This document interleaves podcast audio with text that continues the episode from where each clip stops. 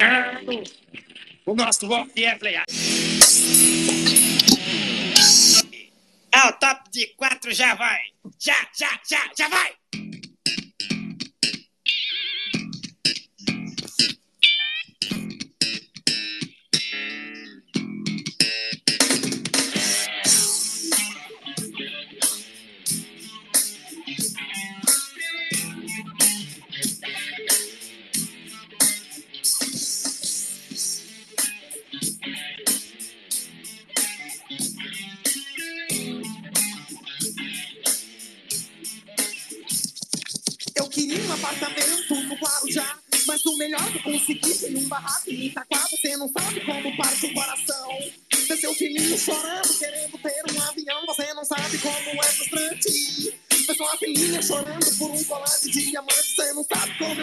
baseado. Vê meu cachorro babando por um carro importado.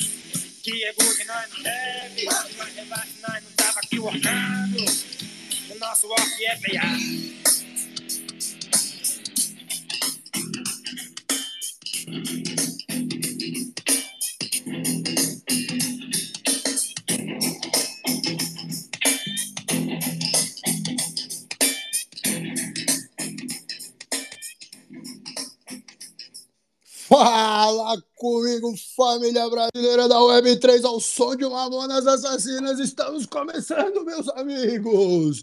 Mais um! Mais um Los Spaces! Esse é o de número 40. O couro vai comer violentamente hoje, que vai ter sorteio, vai ter a galera do Metapool, vai ter cripto, vai ter NFT, vai ter a porra toda! Então, rapaziada, nesse dia muito bonito, sejam todos muito bem-vindos. Sentem suas cadeiras confortáveis, pegue sua bebida favorita porque chegou a hora. Sei que a galera tava com saudade já de ouvir nossas vozes. Fala comigo, Pevidex. Fala, Lipe. Fala, Bagre. E aí? Bagreira tá com problema, pelo visto. Vamos ver. Mandei um convite para ele novamente aí, para ver se vai conseguir chegar. Aê! Opa. Fala, Bagreira! Beleza? Eu Porra, tentei subir pelo PC ali, mas não deu certo. pô, sentiu o clima desse Mamonas Assassinas, meu amigo?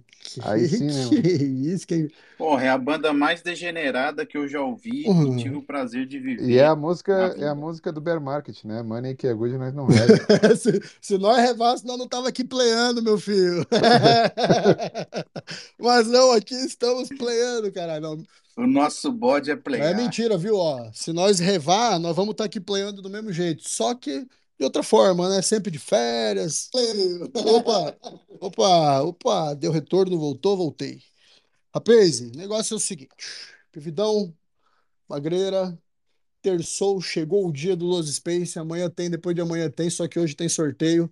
Eu vi que a galera ficou esperta hoje, né? Chegando nos, nas finaleiras aí, já começaram a mandar o wallet. O couro tá comendo lá, porque o sorteio de 100 dólares para quem tem as 10 NFTs, galera. Então, já vou deixar o Discord aqui pinado. Aliás, alguém consegue da produção? Cadê o menino da produção? Para pinar o Discord do Degenerados aqui? Lógico. Ô, eu tô Por chateado. quê? Tô chateado com o Jonas, Por quê? Jonas foi puta maneiro. Porque quando eu falo com o Jonas, o cara só me dá esculacho. Quando você fala com o Jonas, o cara abre a mão e manda 100 dólares de, de, de brinde aí pra galera, É, entendeu? PV, é o jeitinho que fala. Eu Porra. falei, você puxa saco do jeito errado, você é vacilão. O mais carinhoso que eu sou, Ué, eu faço do jeito que eu faço do jeito que o Bagre ensinou, é, não tá funcionando, pô, tem que ser do meu jeito, caralho. Pô, ensinei errado então, mano. Isso é errado. Porra, Bagre. Rapaziada, ó, tá sendo pinado aqui em cima o Já, já está. Discord. Já está pinado aqui em cima o Discord do Degenerados. Entra lá na aba Los Space e manda o wallet para receber a NFT de hoje. Mas. Ô, Ah, deixa eu te ah, perguntar. É, a NFT de hoje não entra no sorteio de hoje, não, já é obviamente. pro próximo. É que a gente não Ok, para, então né? É tá que a gente não próximo. para. O pau tora do, do Beleza. início ao fim aqui. Deixa, Eu já vou dando um chequezinho aqui. Na hora que completar 25, eu vou falar que deu. E deu, Os Então, 25 para quem é novo e ainda não sabe, vou passar a regra, tá? São 25, a gente faz 50 NFTs, as 25 primeiras carteiras que reivindicarem lá na aba Los Space no nosso Discord, a gente envia de forma gratuita as NFTs. Quando a gente fecha o ciclo de 10, esse já é o segundo ciclo de 10, a gente faz um sorteio de pelo menos 100 dólares, tá? Que é o que vai acontecer hoje. Agora, quem não conseguiu pegar as, 20 a- as 10 NFTs, tá? Dentro dos 25 de graça, ou não pegou porque não participou de um Space ou outro, pode comprar lá na OpenSea, tá tudo lá no Discord, tá escritinho. Só ir na aba Los Spaces e subir. Ah, ou comprar um ticket de 20 Matic para participar também. Então, quem vacilou, porque olha só, a gente tem até agora 13 pessoas participando, sendo que a gente disponibiliza todo o Space 25 NFTs gratuitas. Então, no mínimo, era para ter 25 pessoas concorrendo aí de graça. Mas a gente tem 13 pessoas, sendo que 4 ou 5 compraram o ticket. Então a galera não tá se ligando no negócio aí, fiquem espertos, gurizada, é dinheiro de graça, custa nada mandar uma wallet no nosso Discord para receber. Então vocês estão vacilando. Agora, próximo ponto. Tá aqui o pinado Discord, joga a wallet pro NFT de hoje. E se você eventualmente tem 10, vai lá verificar que vale até o final do Space de hoje, tá? A gente vai ficar reforçando isso até o final. Ah, depois do Space, quando a gente encerrar com o pessoal da Modular falando de criptomercado, criptomoedas, a gente vai lá no Discord fazer o sorteio. Vamos gravar a tela, fazer o sorteio na roleta do PVid e vamos trazer para vocês o resultado de 100 doleta que nós vamos enviar, inclusive ainda hoje, eu acho que é porque o pau tem que torar. Então, rapaziada, agora sim, deixa eu só dar um alô aos meus queridos Gus, que já subiu aí. Fala, Guzeira! Fala galera, grande Zuarita, Pevidex, Bagreira, como é que vocês estão? Vocês Fala, Bom estão? demais, Guzeira. Tô animado hoje. Meu irmão, o que aconteceu com o seu microfone, cara? Você quase explodiu o meu tímpano. Não, ele fez uma pausa dramática no início, né? É, achei que não ia sair fiz, nada né? Eu não barulho, entendo nada. Eu falo com você, a música de hoje me inspirou É, muito. imagino. Eu tive que trazer uma, eu tive que trazer um metadinho logo no começo aqui. Eu ia me segurar, mas não consegui, E velho. aí, o que que você trouxe pra nós hoje, Gus? Participação mais do que especial de sempre do Gus. O que que você trouxe de bom? Qual a pergunta, a grande pergunta é: qual é a coleção de NFT que possui lugar para morar? Coleção de NFT que possui lugar para morar.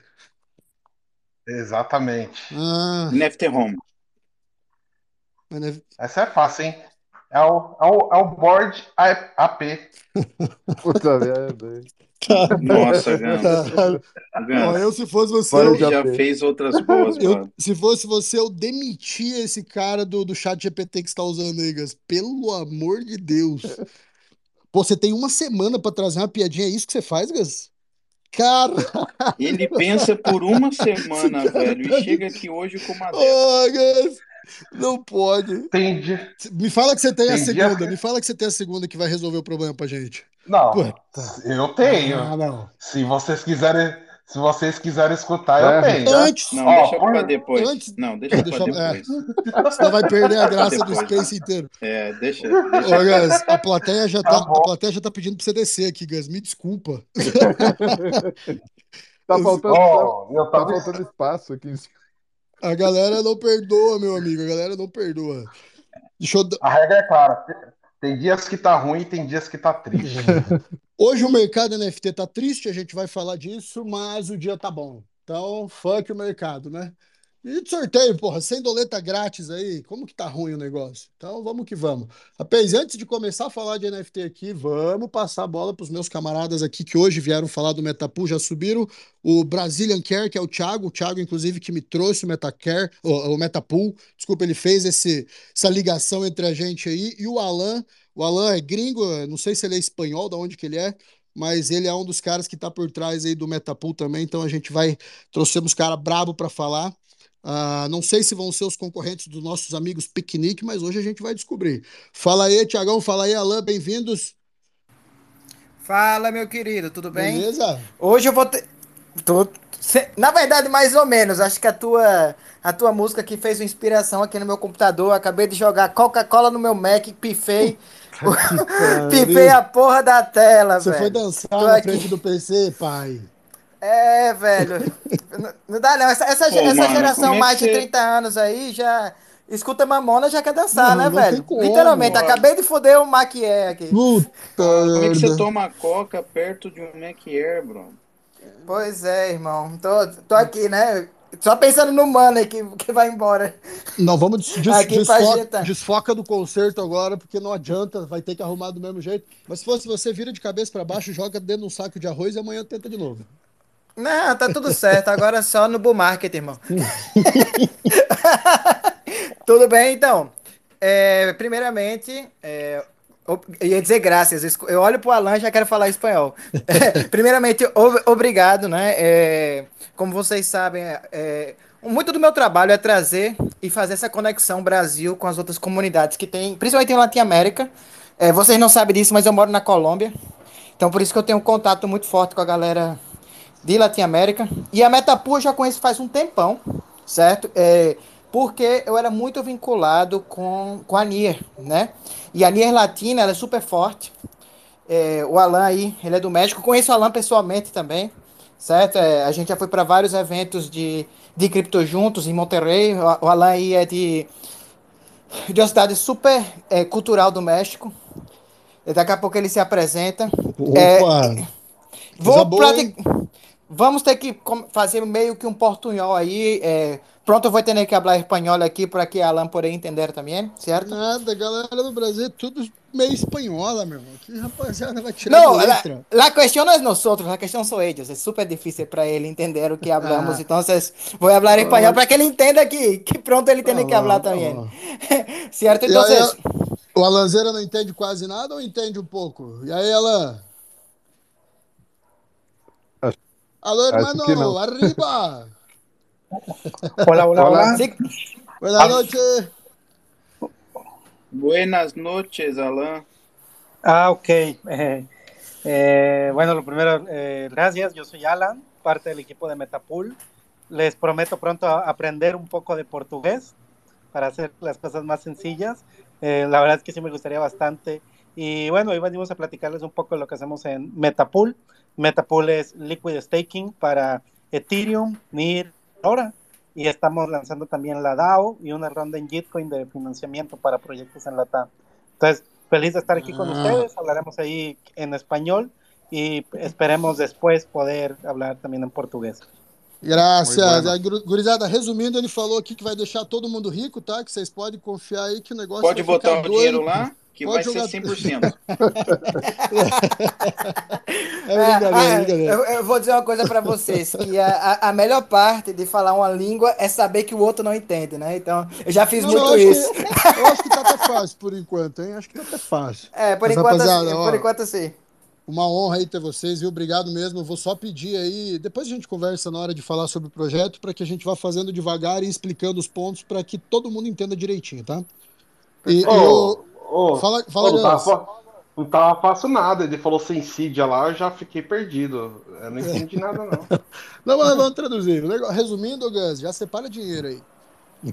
tô, tô Ah. brincando. É brincadeira, é brincadeira. Ele vai. É um sistema meio que de staking DeFi, tá? Que eles utilizam a NIR, a Ethereum e a. Ah, hoje só NIA e Ethereum. A NIR Ethereum. Então, é isso daí. Exato. Resu... Foi mais Y ou menos o que ele disse. Aurora. Aurora, e Aurora, é verdade, Aurora. Isso, isso, grande, perfeito. Ah, já entende Ah, português, entendi. Alan, tá bem Aí, demais. ó, aprendeu rápido. Voy aprendiendo, voy aprendiendo. Ô, ô, Gus, Rapaziada, re- então ô, Gus, vamos- resumindo, é, para entrar não é barato, é um pouco caro, mas o rendimento é garantido. É aquele... e clique no link abaixo. Não, mas é, o... o que ele falou ali é que era um liquid stake, né? Então, geralmente, quando você coloca lá, você, você recebe um token, né? Que é colateral com aquele token que você tem, aquilo ali é, tu pode utilizar em outras DeFi para tu gerar mais ganâncias, né? Bom demais. Rapaziada, vamos que vamos então ao que interessa. Antes de começar a falar aí do Metapool, eu vou fazer aquela intro do mercado NFT. Eu já tô ali na. Ô, ô, ô Thiago, só vou pedir pra você mutar teu microfone quando você não estiver falando. Isso, graças. Graças, mano, graças. Ó, eu vou, já tô ao vivo lá no DG Room, nos Degenerados, tá no chat de áudio, para quem quiser ver a tela e entender melhor o que eu tô falando, tá? Qual é essa análise que eu vou trazer. Então, eu vou dar aí os 30 segundinhos pra galera colar ali no Discord, já estão entrando. Quem quiser acompanhar de modo mais simples, tá? O Discord já está pinado aqui em cima. Então, o mercado NFT, a gente fez uma análise hoje de manhã. Eu vou trazer uma análise muito semelhante, tá? O mercado não, não mudou grande coisa, inclusive tá nesta grande merda que vimos hoje pela manhã. O mercado NFT, ele tá muito frio, né? Ele tá aqui no barômetro, no, no sentimento do mercado, ele tá atingindo, batendo 16. Ah, na semana passada, quando teve a queda do mercado cripto, ele chegou a dar uma esquentadinha, foi a 20, depois voltou a 15, 16 de novo, então tá aí. Então, ele tá muito frio, né?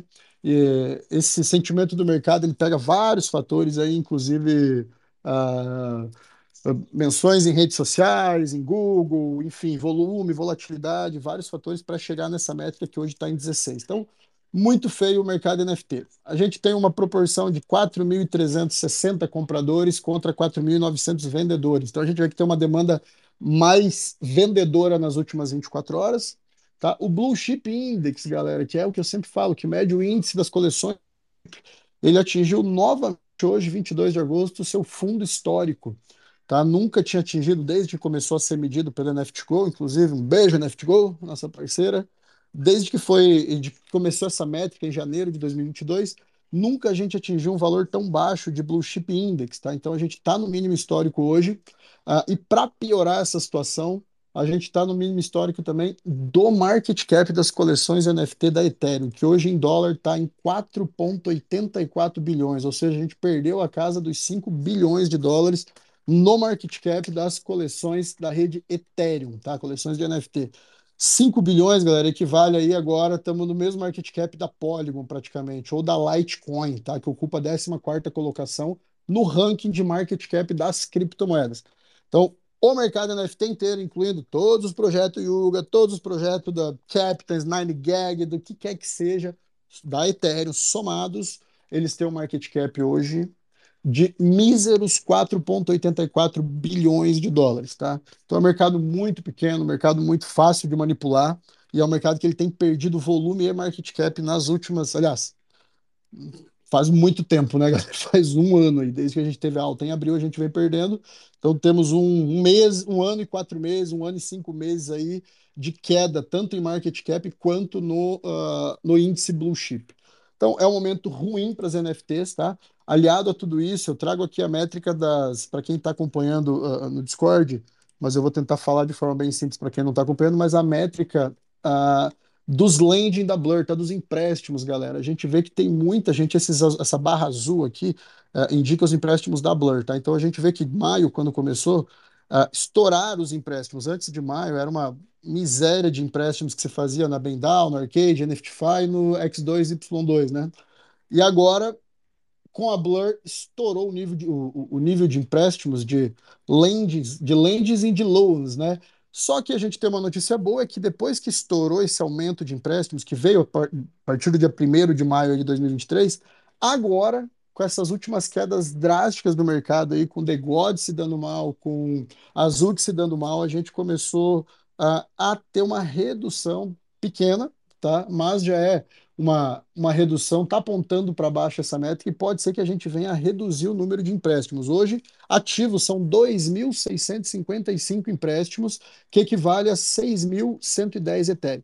Isso quer dizer o quê, galera? Tem muita gente comprando NFT eh, ou pegando Ethereum emprestado para investir e deixando como colateral, como garantia, o seu NFT. Então, por exemplo, eu tenho um mutante Ape, eu pego esse meu mutante, que custa em média 5 Ethereum, sei lá, 5 Ethereum, vamos para facilitar. E, e, eu quero comprar um Body de Ape. Eu vou lá, vou conseguir pagar, sei lá, um Ethereum no Body de Ape e eu tenho pouco tempo para pagar. A Blur geralmente dá 30 horas para que eu pague esse empréstimo. Então, se eu comprei a 1, custa 20, eu tenho que pagar 19 em 30 horas. Caso contrário, só que nesse caso nem, nem bate, né? Vai ter que ser um valor mais alto. Mas caso contrário, eles vão leiloar o NFT que eu deixei como garantia, eu vou perder ele. Ele vai ser vendido no preço mais barato, no bid mais, no bid mais próximo. Então, isso derruba muito o preço. E como a galera está alavancada, justamente porque o mercado está caindo, veja bem, o mercado está caindo desesperadamente, a gente está vendo coleção perdendo 80% de valor, 85%, 90% de valor. O que, que a galera pensa? Chegou no fundo, vou comprar. Vou comprar emprestado, amanhã ela estoura, dobra o preço, eu vendo e fico com uma NFT de graça. Essa é a lógica mais simples. Só que aí vem os grandes baleias que têm poder de manipular um mercado tão pequeno que, repito, hoje está na casa dos 4,8 bilhões de dólares. Tá? Então vem um grande baleia e fala: não, eu vou segurar essas, NFT, essas NFTs ou eu vou derrubar esse flora aí esse cara que está alavancado não vai ter o que fazer. E eu vou pegar essa liquidez dele ou eu vou comprar uma NFT muito barata. Então, até que se encerre ou até que se diminua muito esse número de empréstimos que a Blur está fazendo, uh, eu não vejo saída para o mercado NFT.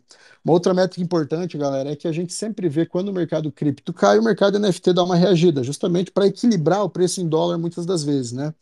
Mas isso aconteceu quando o mercado cripto ainda estava eufórico, tá? E é importante lembrar, a gente bateu o topo do mercado cripto, deixa eu só tomar uma água aqui. A gente bateu o topo do mercado cripto em novembro de 2021. Seis meses depois, a gente bateu, em abril de 2022, a gente bateu o topo do mercado NFT. E o mercado cripto já tinha começado a cair. A diferença é que a gente estava saindo de uma alta histórica onde o Bitcoin atingiu 69 mil dólares e o Ethereum atingiu 4 mil e cacetada.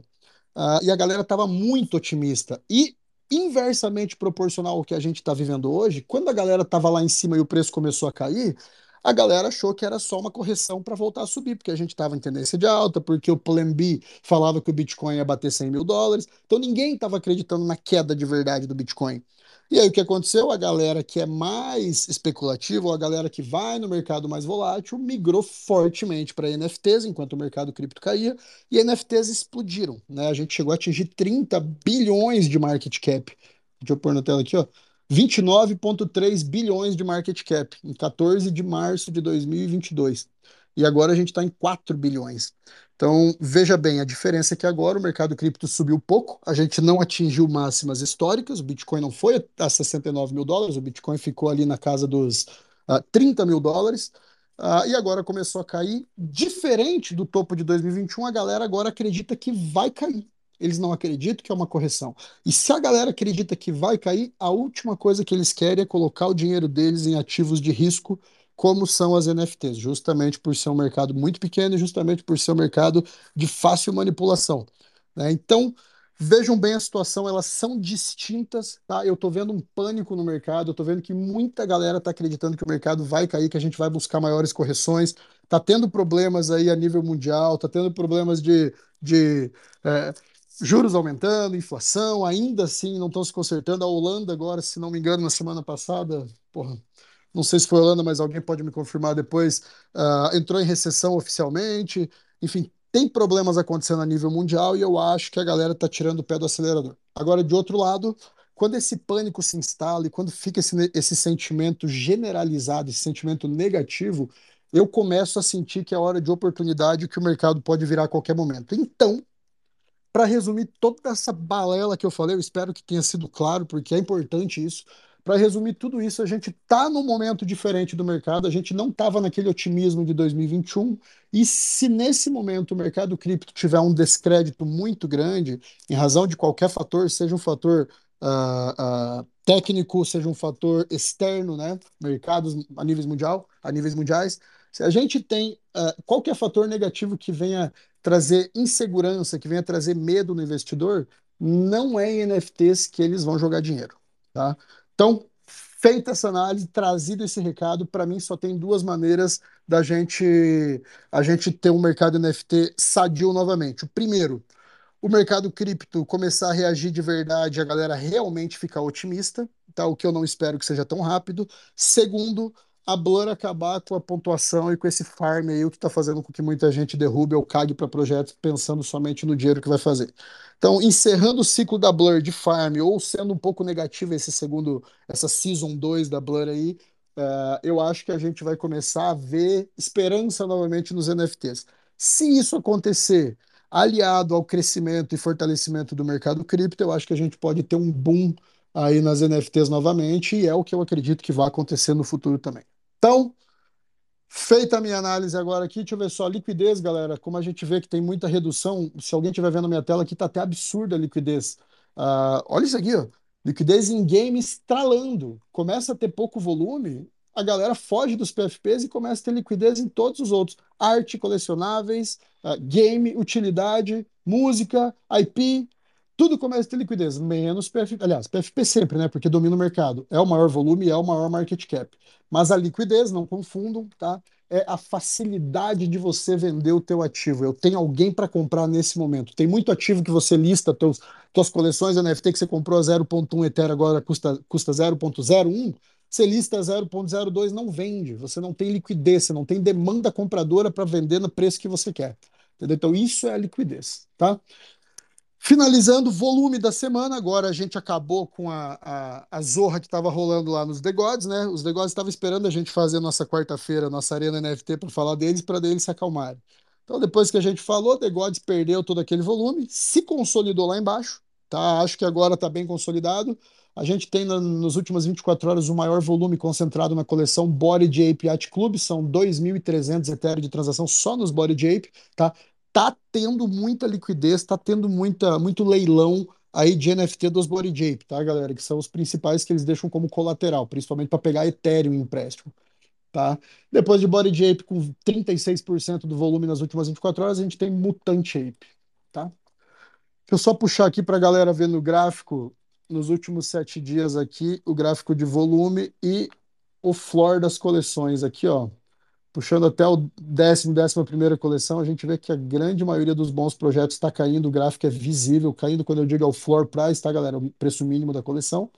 Milady Maker surpreendeu. Milady Maker flipou Mutantão ontem, ou hoje, não me lembro, mas depois foi reflipado, acho que foi hoje de manhã.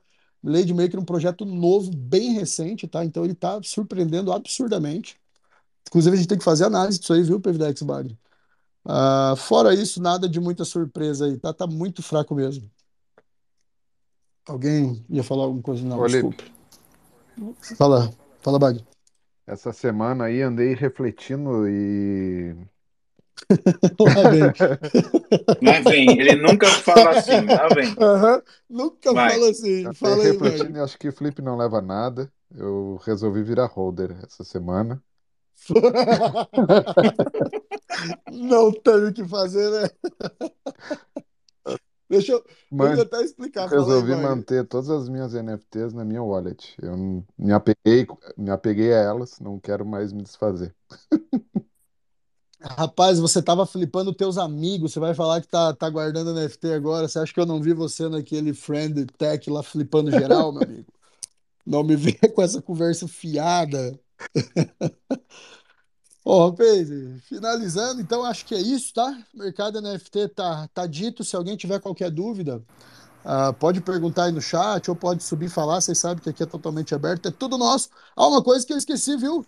Dá o like, dá o repeat nesse space aqui, pô, pra todo mundo colar aqui pra receber esse tipo de informação. Enquanto os amigos aí de vocês estão achando que NFT vai morrer, que não tem mais saída, a gente tá dando explicação técnica da parada. Eles têm que ouvir isso daqui. Eles têm que entender que NFT não tá morto, que o momento é ruim, mas tem salvação.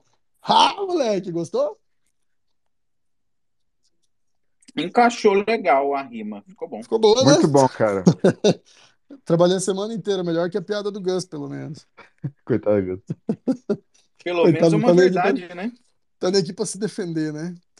Mas é isso, rapaz. Então vamos que vamos. Agora sim, eu quero passar a bola ah, para os meus amigos Alan, que já tá aqui em cima. Alan, acho que é mexicano. O Bagre tava no México, Alan, até semana passada, retrasada. Tomando tequila e fazendo nada. Fazendo nada. Só férias. Então, os nossos amigos aí, é, Thiago e Alan. Ô, Thiago, eu vou pedir um favor para ti, Alan. Consegue me entender bem? Alan, escúchame. Sí, te escucho. eh, Hermano, vamos, vamos a hablar despacito para que todos comprendan. ok. Olha ali. Gracias. Ah, habla comigo, Que hermano. isso, rapaz? Pô, já Ah. pode ir pro México já, Habla irmão. comigo, eu sou Caramba. paraguaio. Sim, por supuesto. Então, rapaziada, vamos começar. Eu quero abrir para vocês falarem. Eu vou pedir pro o, o Thiago dar um help pro Alan. Fala um pouquinho de vocês, qual é o, o background de vocês, quem são vocês, por que é que vocês estão trazendo esse projeto. E a gente vai metendo pergunta no meio do, do- da fala de vocês. E depois a gente passa pro Metapool e vamos meter o pé na porta. Yo voy a empezar porque, porque eu falo a língua da gente, né? Boa, eu só vou pedir para você também, ô Thiago, despacito, hermano, despacito. Bueno, eh, mi nombre es Tiago Monteiro, también soy conocido como BC, o Brazilian Care. Ô, Thiago, É. vamos fazer o seguinte, então. Desculpa te interromper. Já Dale. que você vai estar falando agora pro público, vamos pode falar Ok. em português. Depois, quando você Perfeito. colocar com Alan, mete no espanhol. Não, perfeito. Então vamos, lá, é o Vamos. seguinte. Então, meu nome é Tiago Monteiro, eu sou CEO de uma, de uma consultoria Web3 chamada é, Decentraliza.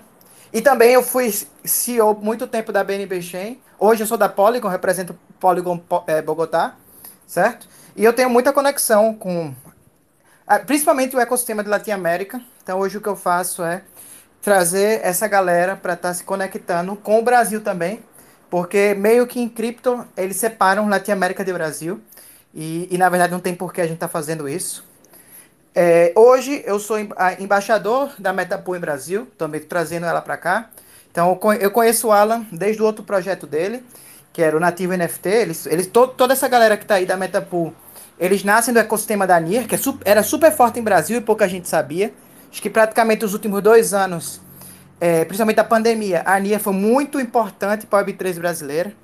Pra- é, tem muito artista hoje que, que se não fosse a NIR, não tinha sobrevivido be- a, a esses primeiros anos de, de pandemia, que a, a NIR começou aí a financiar vários projetos, um deles é a Metapool, certo?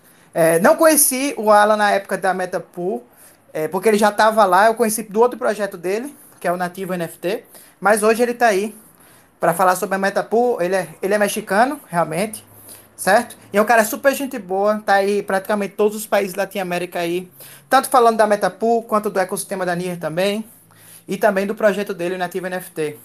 Então, é, vou chamar aí o, o, o Alan. Alan, te presenta para nós outros, hermanito. Solo hablar un poquito ahí de quién eres, para dónde vas y tu historia en Web3. Sí, eh, muy bien. Ah, yo soy Alan. Ah, básicamente, yo estoy en, en cripto desde 2016, desde hace siete años, y me he dedicado a tiempo completo a desarrollo de Web3 desde eh, inicios del 2021, entrando a este ecosistema de NIR Protocol y donde nos eh, metimos a diferentes proyectos y comunidades. Hicimos la primera, bueno, la comunidad para que haga contratos inteligentes en Latinoamérica, smart contracts en Latinoamérica. Ah, después también empezamos con Metapool, Metapool es, eh, es todavía la primera solución de liquid staking, la primera que existió en el 2021. Hoy estamos cumpliendo, es nuestro aniversario de dos años de estar presentes dentro de, de, de NIR Protocol y ya estamos presentes en NIR, en Aurora y en Ethereum. Y bueno, yo también me he dedicado a otros proyectos, entre ellos los que incluían eh, Nativo NFT, donde hicimos eh, colecciones eh, de piezas únicas de NFTs. También me he metido a participar en diferentes hackatones y proyectos eh, relacionados a Web3 y también en los temas de educación para Web3. Entonces, hacemos varias cosas y un poco siempre metido en, la, en las comunidades. Boa. Al- al- Será, galera? Mete o dedão aí pra cima ou pra baixo pra ver se ficou simples de entender. Eu achei que ficou bem simplesinho. Cara, mas eu acho que tem gente que não ficou simples de ouvir, não. Então acho que se o, o Brazilian traduzir pro povo aí, fica bacana. Sem problema, tamo junto. É, Ele só falou um pouco aí de, de onde é que ele veio, né? Que ele, ele começa no, no protocolo NIR. é, e por conta do protocolo NIR, ele entra na Metapool desde o começo. Hoje a Metapool, hoje, especificamente hoje, a Metapool tá fazendo aniversário. Certo? Ele tá no projeto desde Aê! 2016. Salva de É bem- palmas pra Metapool!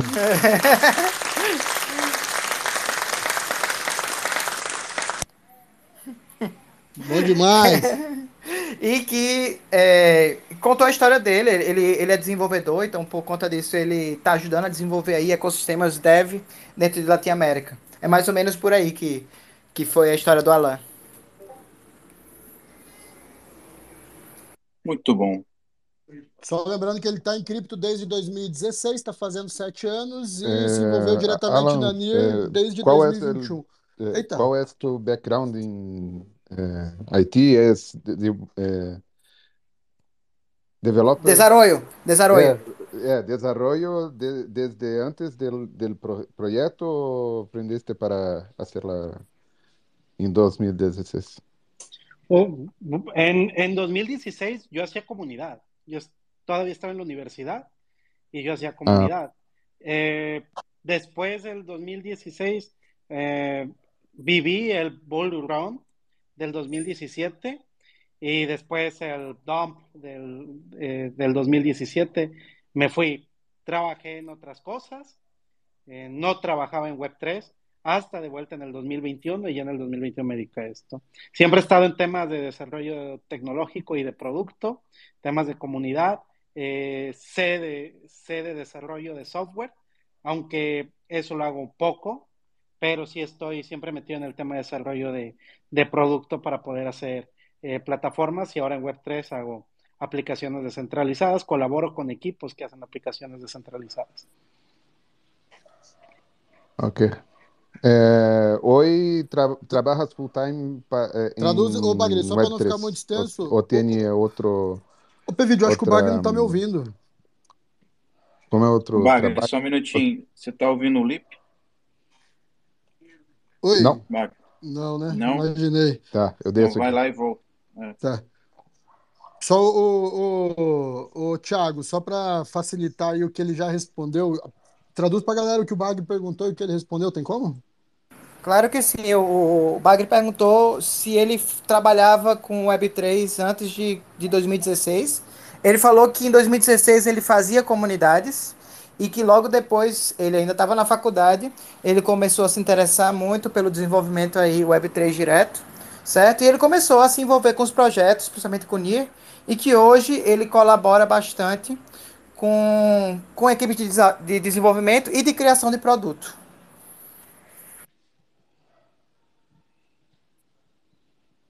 Bagre, voltou. Você 10. Bagreira, me escuta? escuta o Sim, sim, Lip? tô escutando agora.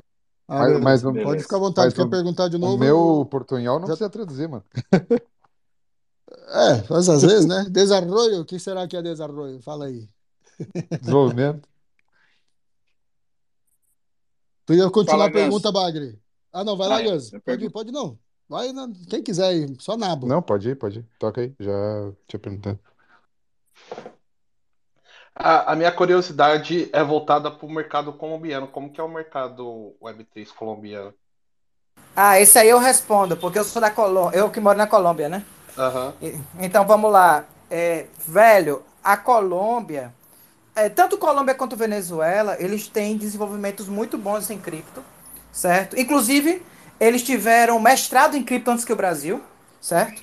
Muito aí pelo Felipe Borland, você pode buscar esse cara depois, ele vem desenvolvendo cripto na América Latina há um tempão, um francês, certo? Então, o que acontece? É, to- é, principalmente é, essa parte da América do Sul, cripto é bem desenvolvido porque os sistemas financeiros são uma bosta. Se você for hoje na Colômbia, você não consegue fugir muito da vida de poupança. Não existe outros recursos financeiros como fundos imobiliários, com, é, ações é para você poder comprar, você tem que faz- fazer uma parceria com o seu banco. Então isso favorece bastante a você estar usando cripto como moeda de troca. Outra coisa, na Colômbia, é, ele está do lado da Venezuela, então tem uma invasão muito grande de Colômbia-Venezuela aí, certo? E os venezuelanos, para mandar dinheiro para suas famílias, eles usam cripto. Então isso também ajudou a desenvolver bastante a Web3 dentro da própria Colômbia, certo? Fora que é, Medellín é, é, é, pra- é a capital da Revolução 4.0, que chamam, né? Uma cidade super tecnológica. E daí sai vários projetos. Tem tipo um parque tecnológico lá, chamado La Zona N, e, e que daí sai vários projetos criptos para o mundo inteiro, irmão. Isso é mais ou menos o ecossistema é, da Colômbia. Na, Tiago, deixa eu perguntar um lance pra você rapidão. O narcotráfico já tokenizou. Brincadeira. porra, aí pegou pesado. Não, não, não, eu, eu, eu posso responder. Eu posso tudo. responder. No eu Brasil, responder. acho que tem, viu? Já tem compra de dólar por Bitcoin e Ethereum. Existe, existe- se conta Você que não, existe. sério agora, você acha mesmo que eles têm uma capacidade é, mental para fazer um negócio desse, por ser muito organizado, etc? Você acha que eles podem estar nesse meio obscuro também ou não? Tu tá Só falando um do, chute, do- né? tu, tu tá falando do, do narcotráfico? É, da parada colombiana aí dos negócios. Você acha que eles podem mover cripto junto, sabe? Não, com certeza. é, eu acho que os P2P que acontecem na Colômbia, principalmente na Binance lá, muitos deles é, é- podem ser lavagem de dinheiro também. Por que eu te digo isso e não tenho problema nenhum de assumir isso? Hoje você compra dólar mais barato na Colômbia. Se tu for comprar o SDT, tu compra 10% mais barato do que no mundo inteiro. Isso pra mim é lavagem de dinheiro. Entendeu? Então, por exemplo, pra mim que eu tenho, é, eu transfiro meu dinheiro pro Brasil, eu sempre ganho dinheiro quando eu faço a transição, porque quando eu compro o SDT na Colômbia, eu compro o dólar 10% mais barato. E aí quando eu faço a, tran- a transferência para das minhas criptos para vir pro Brasil, isso, isso se torna mais dinheiro, né? Então, eu acho que existe aí, sim, é, uma influência de. Eu não vou dizer nem de narcotráfico, porque na- na- falar de narcotráfico é uma visão que o Brasil tem sobre a Colômbia. Talvez muito mais questões de milícias, que, que ainda falta resolver. Porque narcotráfico eu acho que, inclusive, no Brasil tem mais que na Colômbia, viu? A, a Colômbia hoje é muito mais essa questão histórica que teve com o Pablo Escobar em geral. Mas a Colômbia é um ovo, velho. Certo? Se for ter. Onde está o narcotráfico? Onde tem. É, a- é floresta, que é onde pode se esconder para essas coisas. Então, é ali, quase no Panamá ou na floresta amazônica, que é mesmo brasileira. Então, não tem como você é, tocar nesse assunto sem você ter ido lá e reconhecer é, a- o país em si. Eu posso dizer uma coisa: que Medellín, que é, é justamente a cidade de Pablo Escobar, foi a cidade mais segura que eu vivi. E eu morei nesse mundo viajando pra cima e pra baixo. Sabe? É, é uma cidade super segura. Você não vê mais essa questão do narcotráfico. Você vai começar a ver isso quando você vai para essas zonas que, que é montanha que é floresta. Mas nas grandes cidades mesmo você não vê esse tipo de assunto, por exemplo. É algo que é meio que velado na cultura colombiana, irmão. Pô, interessante, cara. É, Valeu pela update cultural. é, na Colômbia eu sei que tem uma série de programas de aceleração, né, de startups e tudo mais, que geralmente isso aí agrega é, áreas de TI, né? Tem até alguns programas como o Startse que eles têm é, etapa que é na Colômbia, né, que passa por uma banca lá, os projetos e tal, e recebem aporte. Já tem algo nesse sentido, ou é, esses programas que é, cobrem startups de TI, eles já estão começando a investir na área de Web3 especificamente? Ou como é que está isso, essa, esse, essa aceleração aí? É, Com certeza, porque na verdade a Colômbia ela é um país de direita, né, liberal. Então eles, eles influenciam muito isso a você estar criando seu próprio negócio, né? Então é, existe um motivo da DevCon ela ter sido na Colômbia, a do ano passado. É justamente porque a Colômbia hoje ela é tipo um paraíso para desenvolvedor. Hoje as empresas que estão nos Estados Unidos elas estão todas indo para Medellín, sabe? Justamente porque encontram bons desenvolvedores a preços baratos, sabe? Mesmo que eles recebam em dólar, sai barato para o americano, questão de imposto e tudo mais. Só para você saber a diferença, é, enquanto aqui no Brasil a gente paga 27% de imposto, na Colômbia é só 8%, certo? Que você paga para o país. Então, isso favorece bastante com que se desenvolva localmente é, essas empresas de tecnologia aí. Então, hoje tem, você vê um boom de startups enorme, certo? Você tem acesso, alguns acessos que a gente não tem aqui no Brasil. Por exemplo, eu falei do meu Mac. Eu comprei meu Mac na Colômbia, mas Mac na Colômbia é barato. Entendeu? Eu, comprei, eu tenho um MacBook M1, eu comprei por 3 mil reais. Eu cheguei ele pra cá, eu, eu tava quase tro querendo trocar um, um, terreno pelo meu MacBook. porra, porra fica. Aí, né? É, pô, entendesse? Então, tipo, é, existe essa questão deles terem acesso a uma tecnologia que para nós é mais, é, é mais cara. Tem também, alguma, certo? Tem alguma então, viagem marcada para cá, para o Brasil, por esses dias? Né? Eu tô, não, hoje especificamente eu tô no Brasil, porque e eu também vou agora para o Blockchain Rio Festival, né? Ah, legal. Aí, ó, vai se encontrar com o Bagre lá. Se ele, Fala... se ele falar comigo, é. tamo junto.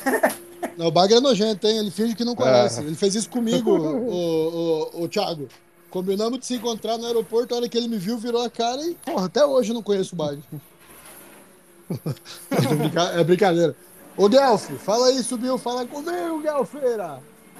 Vamos! Tá me ouvindo Vamos! bem? Ótimo. Alan. Tá na rua, certeza. Tô na rua. Alan, muito gusto. Eh, me voy a hacer una pregunta más a ver con, con su país, el México. Yo, yo acompaño las comunidades mexicanas y todos los desenvolvimientos de, de todo lo que están haciendo en cripto. Y tú eres de la comunidad NIR. Primera pregunta, me gustaría saber si hay otras comunidades, cómo tú ves el desenvolvimiento de las personas ahí de la comunidad en México y, y, también otra cosa que me gustaría puntuar es que México es muy, muy parecido con Brasil. La cultura, la gente, eh, todo. Um, también tiene sus problemas de corrupción del, del, gobierno y todo más. La moneda no vale nada. Yo he ido para México una vez ahí y un dólar vale como 17 pesos mexicanos. Y, y así, como la gente, como los mexicanos están viendo cripto, es como una una forma de, de, de, enriquecer o una forma mismo de salir del, del sistema. Y, y, también cómo el gobierno de su país ve las criptomoedas. Eu acho que o do, o do Guelph deu para entender bem, né, galera? Perguntou como é que os caras veem Então, beleza. Então, deu, se alguém deu. tiver dúvida, escreve aí. Alan.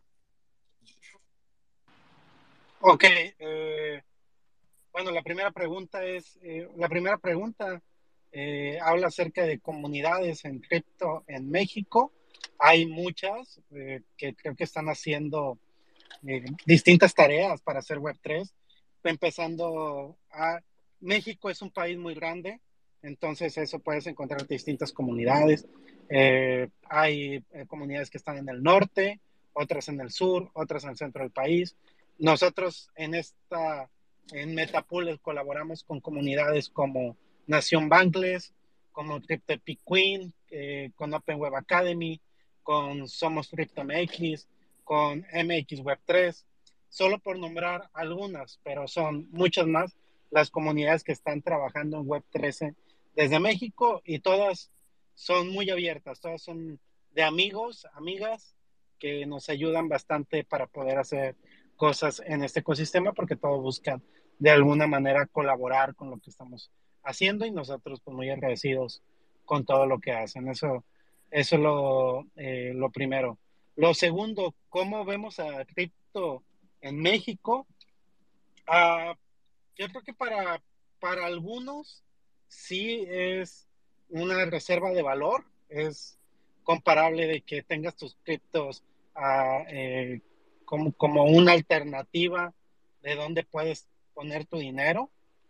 Eh, no sé si precisamente, eh, no, o no, no creo que para salir de, de la moneda nacional, del peso mexicano, no, no cambia, cripto no cambia el peso mexicano acá, como si lo cambia en otras regiones, como puede ser Argentina, No Brasil gente- também.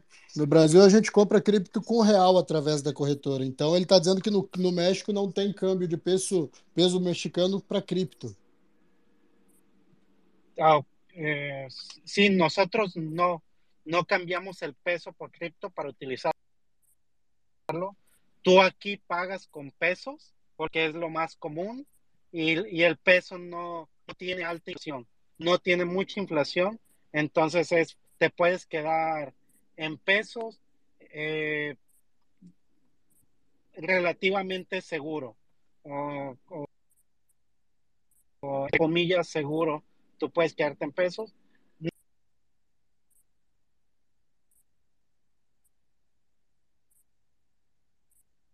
Vixe, caiu, hein?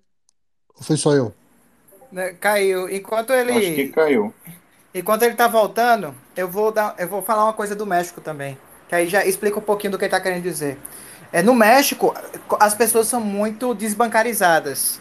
Lipe, te- vou te explicar por ¿me quê. escuchan? Ah, vo- voltou. De- de- deixa, deixa ela terminar de falar, aí, aí eu, aí eu volto. Dale, Branito. Se, se te perdimos.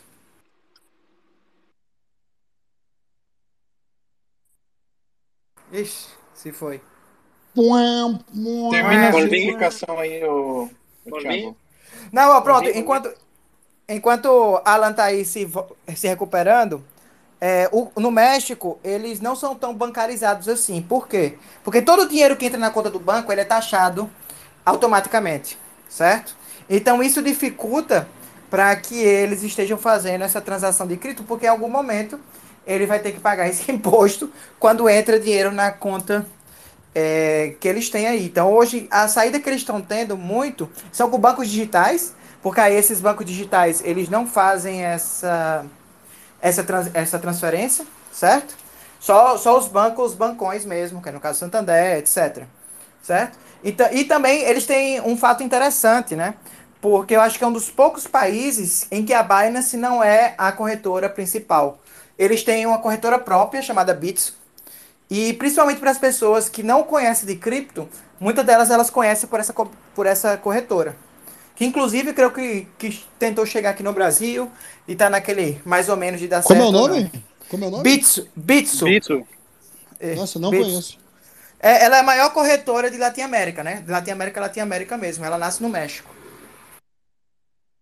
Ela patrocina- Tem, tem, tem ela- ela outras patrocina corretoras São Paulo, também, né? Opa, desculpa, o, o, o Guelph falou que tem outras corretoras também, Tem e o Gus falou o quê? mexicanas. Ela, ela também tá no Brasil, ela patrocina o São Paulo até. Ah, bicho, você vê como eu tô bem ligado em corretoras. tô fora. Ou em futebol, né? No em futebol, né? O foco agora é money que é good não é no E como é que faz a conversão, então, para cripto? É, não, eles fazem com cartão de crédito, né? Cartão de crédito no, no México não é taxado. Ah, tá. É. compra com É. dólar, né? É, então, Uhum. a- às vezes eles inclusive colocam dinheiro no cartão para não ser taxado. Então E, eles e tem usam uma galera de... P2P? Tem, tem a galera P2P sim. Agora, é, eu, quero, eu quero dar uma lapada no Gel. Porque o Gel foi falar aí da moeda do México. Mas, irmão, você realmente nunca foi no México, não, viu? Porque você pega 17 pesos, tu não compra nada. E 17 É, hoje- pesos. Hoje, não, realmente, não compra nada. Mas a diferença que eu quis dizer foi a diferença do dólar. Se você olhar historicamente, o peso só desvalorizou contra o dólar, tá ligado? Não, É ao quis dizer. contrário, irmão. Ao contrário. Ó, pra tu ter noção, é, eu, eu passo três meses no México, três meses em, em Colômbia, porque eu sou casado com a mexicana, certo? Então, pra, pra tu comer em Monterrey hoje, na rua, comer tacos, tu vai gastar 70 reais. então, é, é, co- Mas todo isso é país. caro ou é barato? Pra tu comer quatro tacos, 70 reais na rua. Isso é caro pra porra. Eu, eu acho caro. Caro. Não, mas aí você tá comparando o real. Eu tava falando em dólar. Quando Não, eu fui com- pro México, por exemplo, eu tinha, eu fui sacar 1.500 dólares lá, a mulher falou assim, você tem certeza? Ela me veio com eu tive que enfiar dinheiro na mochila porque não cabia nos bolsos de tanta papel que me deu. Entendeu? Não, mas É hoje eu tô posso, falando, eu, essa eu posso dizer aqui, ó, ho- hoje um, um dólar ele custa 17 pesos, mais ou menos esse valor que tu falou. Mas com 17 pesos tu não compra nenhuma house. Ou seja, que com, com um dólar tu não compra nenhuma house no México. Tudo começa mais ou menos com 50 Elf? pesos.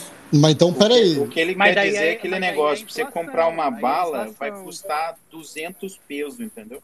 Só que É, daí o negócio. entendo. Você tem muito, mas não vale nada. Mas Eu como entendo, é que o tu meu- paga o meu- um, um, um- MacBook aí 3 mil reais se tá custando um negócio desse? É impossível, então não bate a conta. Então, o meu, Não, meu- mas meu uma ponto- coisa, uma coisa ah, é México. a Colômbia, desculpa, desculpa. É, o Brasil é que meu falou da Colômbia. O meu ponto é, o meu ponto é, com, com, por exemplo, com 3 dólares, você comprava tal, tantas coisas no México. Comprava lá um refrigerante, uma soda e mais coisas. Hoje, com 3 dólares, você não faz esse mesmo de coisa. Igual você falou, com 17 pesos, eu não compro nada. Eu preciso de. É. Eu, eu fui comer em Monte Rey, você falou esses 70 reais. É. Na época que eu fui comer lá, eu gastei 220 pesos, mais ou menos, para comer um taco e uma, e uma soda. Aí hoje não é esse mesmo valor, quer dizer, isso está sendo desvalorizado pela inflação com, comparado ao dólar, entende? É isso que eu tô o meu ponto. Ah, é- mas é o contrário, ficou mais caro. Você não compra com dólar a mesma coisa. O dólar caiu muito, assim. Tem muito mexicano que tá parando de trabalhar para Estados Unidos porque recebe mais no México. Então, na verdade, eles recebem mais, é- a vida é mais cara, certo? É, a, a gente tem que parar de pensar que o Brasil é o melhor país da América Latina. Não é, certo? É, Eu, inclusive, posso dizer, a Colômbia é muito mais estável que o Brasil. E, por exemplo, e, e aí vai uma noção de economia aqui. Pera Talvez lá, ninguém. pera, pera lá um pouquinho, pera lá um pouquinho. Não, Eu é posso- verdade. posso concordar, isso, que É isso. verdade, é verdade. Eu posso, eu posso dizer isso. Eu pensava em... Brasil é melhor. Não, não é, velho. Assim, economicamente não, não é. O que você compra com, quando você vive nos outros países, você compra mais do que a gente consegue. O poder de compra né, da moeda é muito maior. Então, por exemplo, mas uma coisa em questão de economia: toda vez que uma moeda tiver pesos, a base dela nunca vai ser igual a nossa, que é unitária. Por quê? Porque era pesos de ouro. Então sempre começava com mil. Então, por exemplo, se você pensar a, a moeda colombiana, é mil pesos, certo? Seria a base dela. Então, ela começa com mil. Então, mil pesos, que é o meu real, vale mais do que um real no Brasil. E, para vocês terem noção, na pandemia, um, mil pesos colombianos, que é o mínimo que se ganha na Colômbia, valia 1,60. Então, se eu ganhasse mil reais, eu ganhava 1.600 no Brasil. Entendeu? Então, sempre que eu mandava dinheiro, eu ainda ganhava nisso daí. Então, a gente tem que parar de pensar isso em, questão de Latinoamérica. Talvez países como a Argentina, que a inflação está matando, Venezuela também, mas eu posso te dizer que Peru, Chile, é, o próprio México, a gente recebe menos, velho. Que essa galera aí. Sabe? Eles recebem mais que a gente e o que eles conseguem comprar com dinheiro é muito maior. Sabe? Então, é bom ter cuidado aí. Às vezes a gente tem muito esse, esse patriotismo, eu tenho também, eu amo meu país. Mas tem que ser justo também com os bichinhos, rapaz. Bom demais, não, tá certo. Bom, alguém mais tem alguma pergunta? Senão a gente agora vamos entrar no Metapool e vamos entrar profundamente no Metapool. Deixa eu ver só, Eu dar mais tenho- aqueles três segundinhos da uma pergunta. Vai, Wagner. relação ao mercado é, colombiano, aí não sei se é para o Thiago ou para o Alan, mas é, aqui no Brasil os projetos geralmente são desenvolvidos em Polygon, né? A maioria deles, pelo menos. É, queria saber como é que é lá no, no- Agora, agora eu fiquei dividido aqui. No México e na Colômbia, então, nos dois. Qual é a cripto que É, é eu só mais posso falar- utilizada para desenvolvimento de projetos, assim, mais popular, digamos assim? Eu, eu só posso falar pela Colômbia. É, pelo México, acho que eu vou ter que fazer a pergunta para Alan. Então, na verdade, acabava sendo BNB. Por quê? Porque BNB, até o momento, era a única chain que chegava por lá. E, e também a NIA. Era, acho que era a NIA e a BNB. E, e por coincidência, eu era nessa época o embaixador da BNB Latina, né? E hoje, se tu, por exemplo, for na BNB Latina, Pevidex, tu vai ver a comunidade mais forte de cripto que tu viu na tua vida. Porque de todas essa, essas de chains, a Solana é muito forte também. É só, é, seria Solana, NIA e BNB. Aí. Se- se- mas se tu for lá, as comunidades latinas são absurdas. Elas são muito mais unidas do que a nossa. Eles, eles têm uma brodagem muito maior aí de, de construção, de criação de comunidade e tudo mais. Dá uma olhada na BNB Latina pra tu ver a diferença que é. Tu acha que a comunidade da Ethereum é menor na América Latina do que as outras? Os caras migram mais pra BNB, pra Polygon, pra Solana? O que, que, você, É que você vê aí?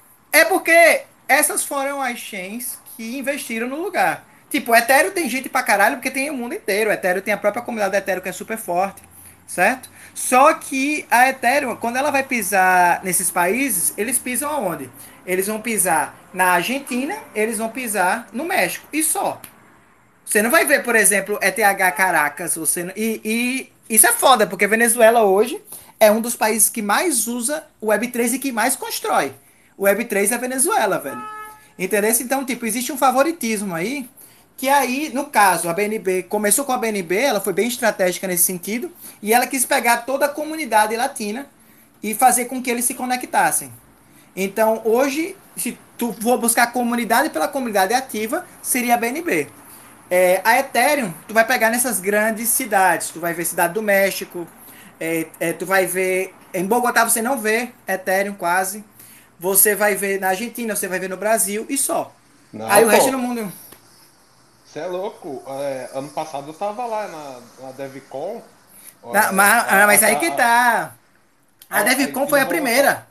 A Tiro Bogotá foi. foi a a galera, a organização dos caras foi, foi top pra caramba, e foi antes da DevCon.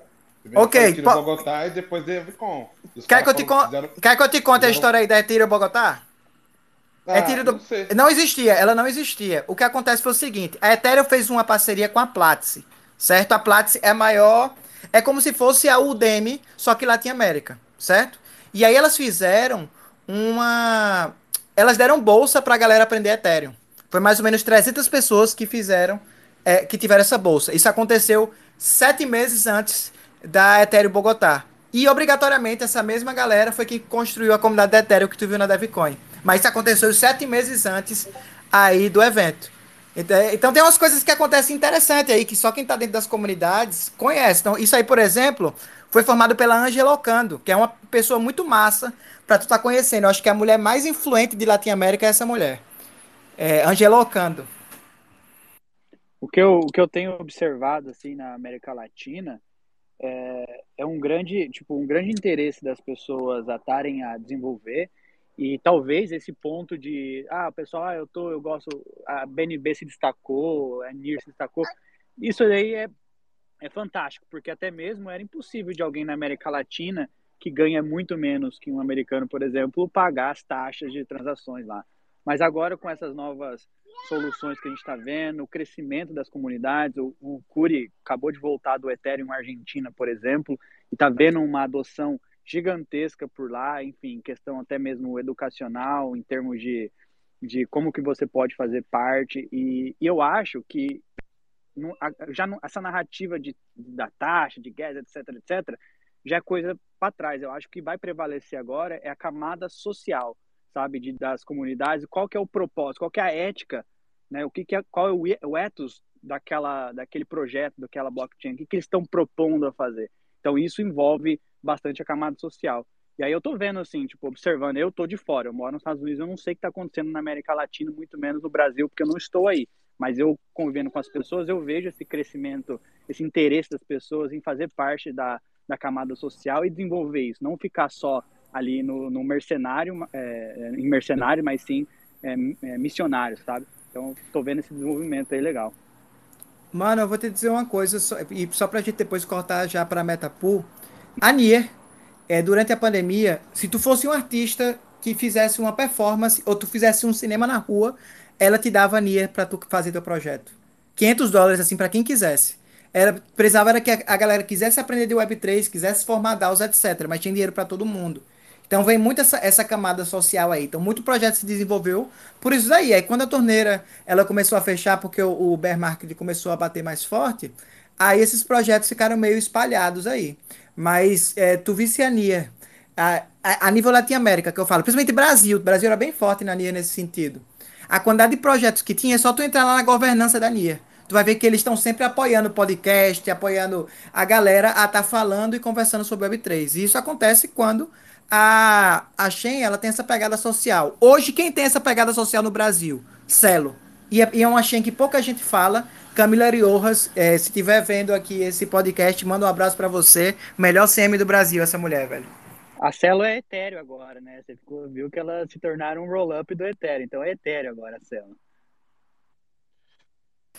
Só, só pontuando isso aí. Ô, ô Thiago, é, antes de ir para a Metapool, tem um monte de pergunta. Eu começo a falar sobre outros mercados e começo a fazer um monte de perguntas. Mas é, tem algum projeto já rolando de CBDC para Colômbia ou, ou algum papo com relação a isso? Rapaz, nesse momento eu, eu tô até desinformado. Como eu tô no Brasil, eu tô faz uns três meses aqui que eu vim visitar minha família. Quando eu voltar agora, eu sei que eu vou movimentar muita coisa com a Polygon, certo? Eu sou, eu sou o CM da Polygon Bogotá. Só que eu vou ter que começar praticamente a comunidade do zero lá. Então o que eu posso te dizer é o seguinte: a Polygon, hoje, ela tá com projetos absurdos. É, não sei se vocês viram que a Polygon ela fechou uma parceria, por exemplo, com a IMX agora. E a IMX vai usar o ZK da Polygon. Inclusive, o próprio Data 2073 que a gente trouxe aqui uma semana dessas vai estar na IMX. É o primeiro projeto brasileiro com parceria com a IMX de jogo, né? Então tem muita oportunidade para quem para quem tem projeto DeFi e, pra, e principalmente GameFi. Vocês viram aí, é, eu tava escutando aí o Lipe falando sobre o mercado da é- essa transferência, né, de mercado PFP para de jogos, mas é porque já vai, já tem um tempo que a gente estão se posicionando para esse mercado GameFi. E essa semana especificamente foi quando a Polygon lançou essa parceria com a Emacs. Então vocês vão ver aí muito projeto de jogo sendo financiado mesmo, principalmente pela Polygon, certo? Então, é a nível Colômbia porque eu posso falar que, que vai ter esse tipo de incentivo aí. Já, o- os homens já mandou falar que vai ter. Não sei ainda é, como a gente vai, vai montar, como, como vai nascer, mas que vai ter, vai. Eles estão querendo, estão buscando projeto. Muito bom. Valeu, obrigado. ¿Más alguna pregunta? ¿La pregunta? ¿No hay? Dou-lhe então. uma, dou-lhe duas, Dou-lhe dou-lhe duas. três. Bom Agora é demais. Metapool. Então vamos pro Metapool e. Pronto. Só para separar os blocos. Deixa eu só lembrar, galera, para não perderem tempo passando os blocos. Fala aí, PV, você primeiro, claro.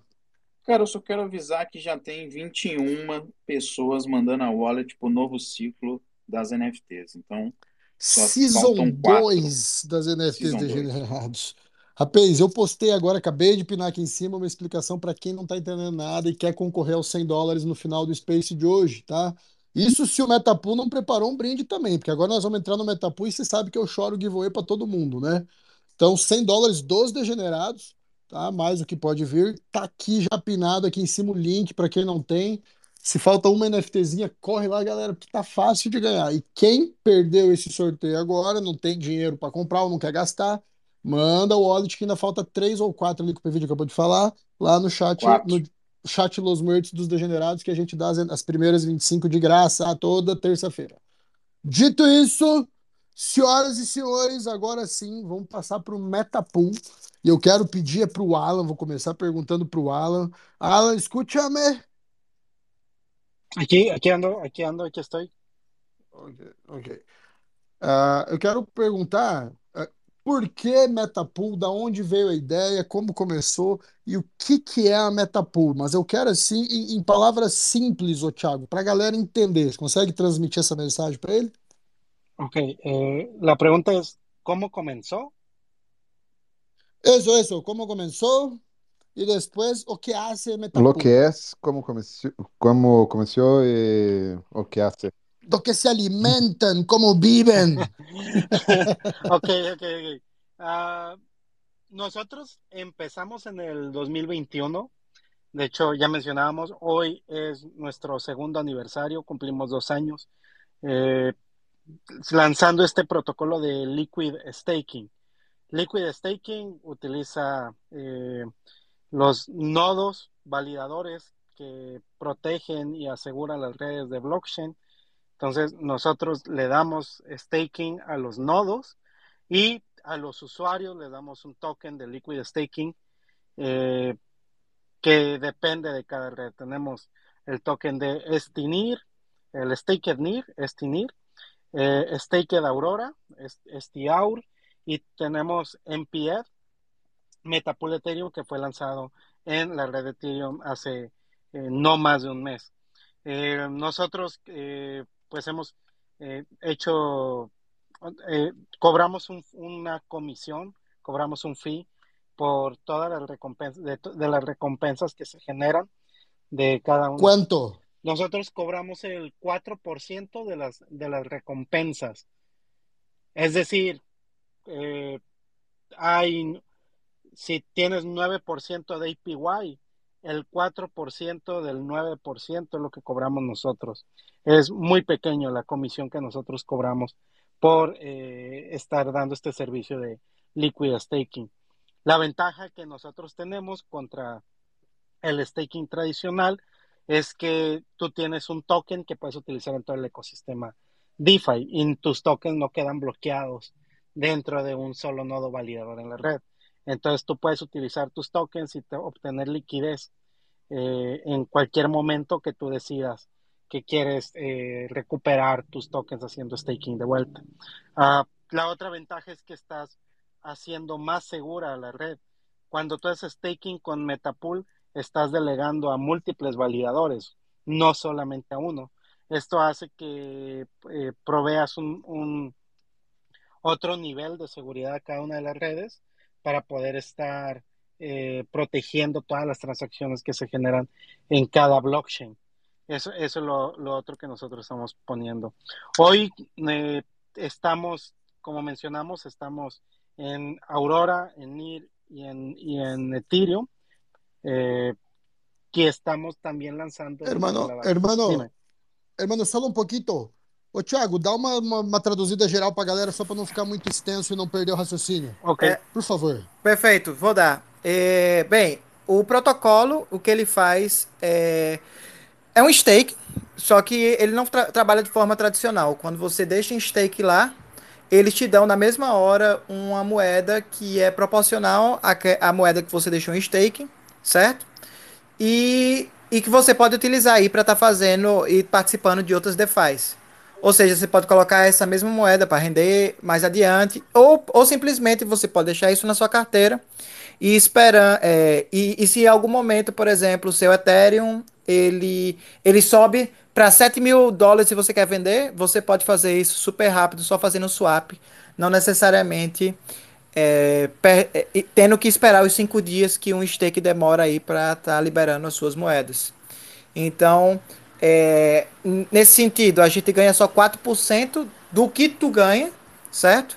Que hoje o nosso API em Ethereum está em 15%, porque a gente está com uma promoção, certo? Então, acho que hoje a gente é a, o stake que está pagando melhor com Ethereum, que a gente está pagando 15% aí no Ethereum. Isso vai até setembro, mais ou menos.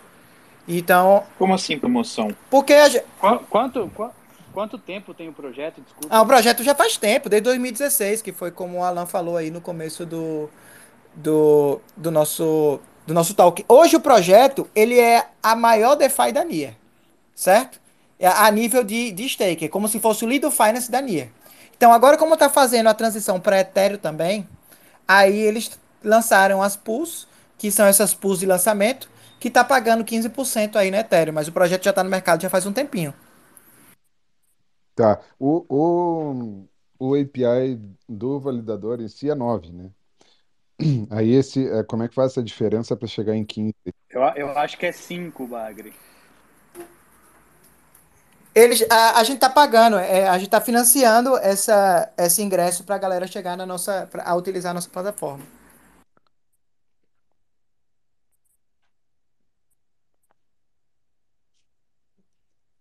Uai. Alô? Alô? Oi, oi, desculpa, acho, que- acho que eu mutei todo mundo sem querer aqui. Você apertar. mutou todo mundo, seu opressor. Me perdoe, eu oprimir os coitados, fracos e oprimidos. Pergunta aí, gurizada, fica à vontade.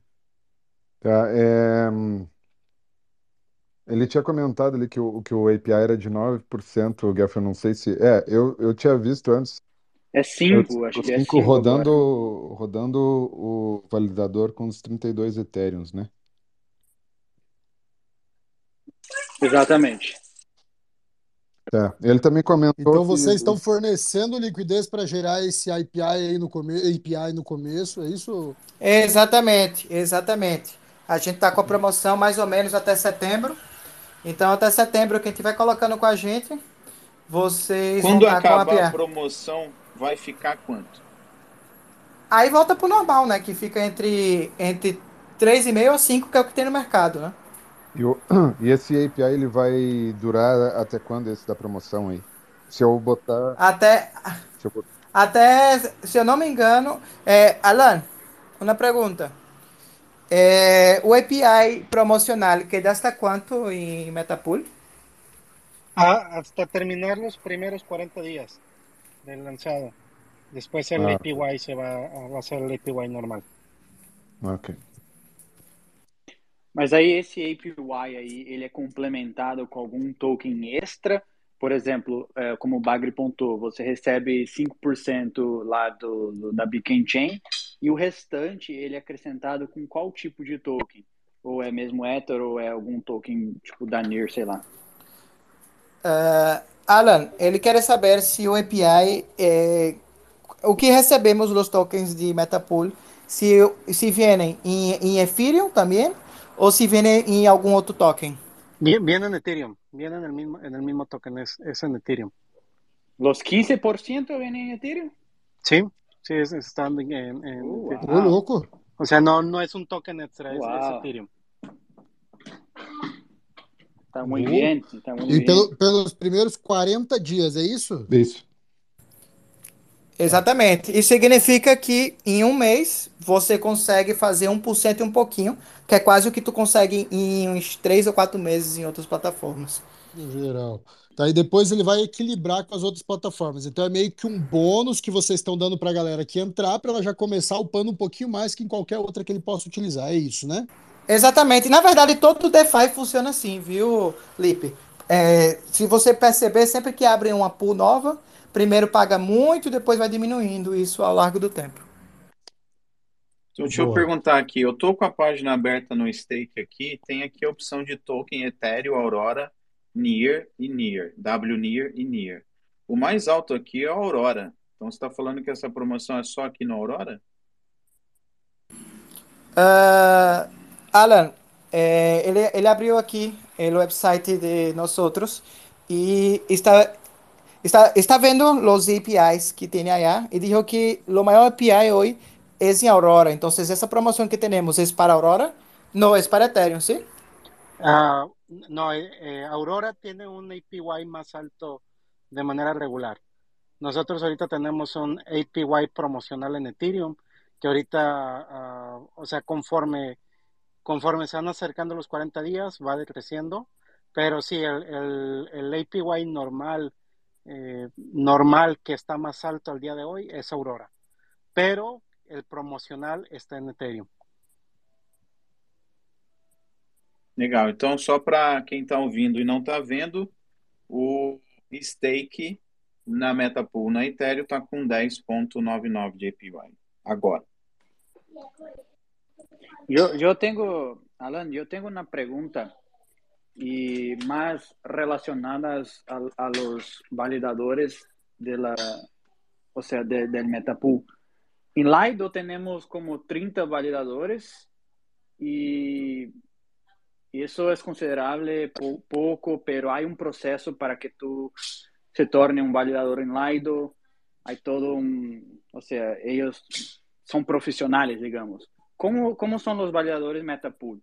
¿Eh, ¿Lo mismo proceso o, o sea, o cualquier uno puede ser un validador? Ah, ahorita los primeros validadores que tenemos en Ethereum, esos son eh, proveídos por Sensei Node. Sensei Node eh, ayuda a montar los validadores y nosotros estamos haciendo el staking con, con ellos. Entonces, de esa manera se eligen los validadores. Ah, probablemente en el futuro, eh, tal vez haya diferentes mecanismos para poder elegir los validadores. Pero hoy, de hecho, Metapool solamente tiene eh, dos validadores corriendo en Ethereum por la cantidad de, e- de Ethers que se han estaqueado, solamente hay dos. Pero ya conforme vayamos creciendo, seguramente va a haber eh, ot- otros mecanismos para poder elegir validadores y donde la gente pueda participar. Siempre se busca que sean validadores profesionales que puedan mantener con buen rendimiento el- eh, los validadores y que estos no tengan caídas. Quanto tempo? E para, para, para Tra- traduz o mínimo galera. Só Ah, traduz eu pra galera pra não ficar confuso, por favor. Se tiver facilidade, Gal, fica à vontade. Ah, tá. Não, é que eu perguntei para ele quantos validadores é, tem disponível na, na MetaPools. Eu comparei com a Lido, a Lido hoje são 30 e é o maior protocolo, tem a Rock- Rocket Pool que é descentralizada, enfim. E ele disse que, por enquanto, eles usam a Sensei Node e apenas dois validadores, pelo fato que eles são novos, estão construindo, mas a intenção é aumentar esse número de validadores. Y, y ya, y ya en, en- en esta, yo había preguntado si NIR también es, eh, tiene, o sea, para, para yo estakear NIR, tengo más validadores, ¿cierto? Sí, eh, NIR, NIR es Proof of Stake diferente al de Ethereum. Pues, muy diferente. ¿Por qué? Porque acá uh, una es, es son validadores que, que están activos en, en la red eh, que, que necesitan poder tener un buen performance, no centralizar, tú puedes poner muchos tokens dentro de un solo eh, nodo validador.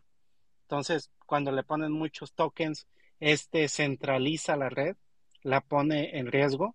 Entonces, para evitar tener ese riesgo, nosotros tenemos cuatro, eh, bueno, son cinco, cinco parámetros para elegir un validador dentro de NIR.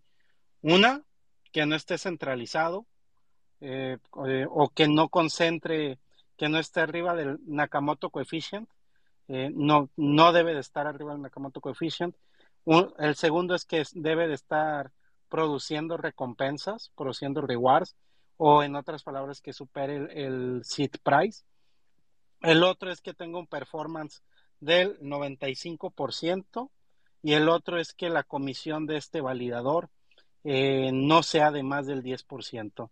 También eh, tenemos un caso especial que es que si el validador tiene, eh, está arriba del Nakamoto coefficient, pero produce, pero tiene menos del 1, tiene el 1% de fee.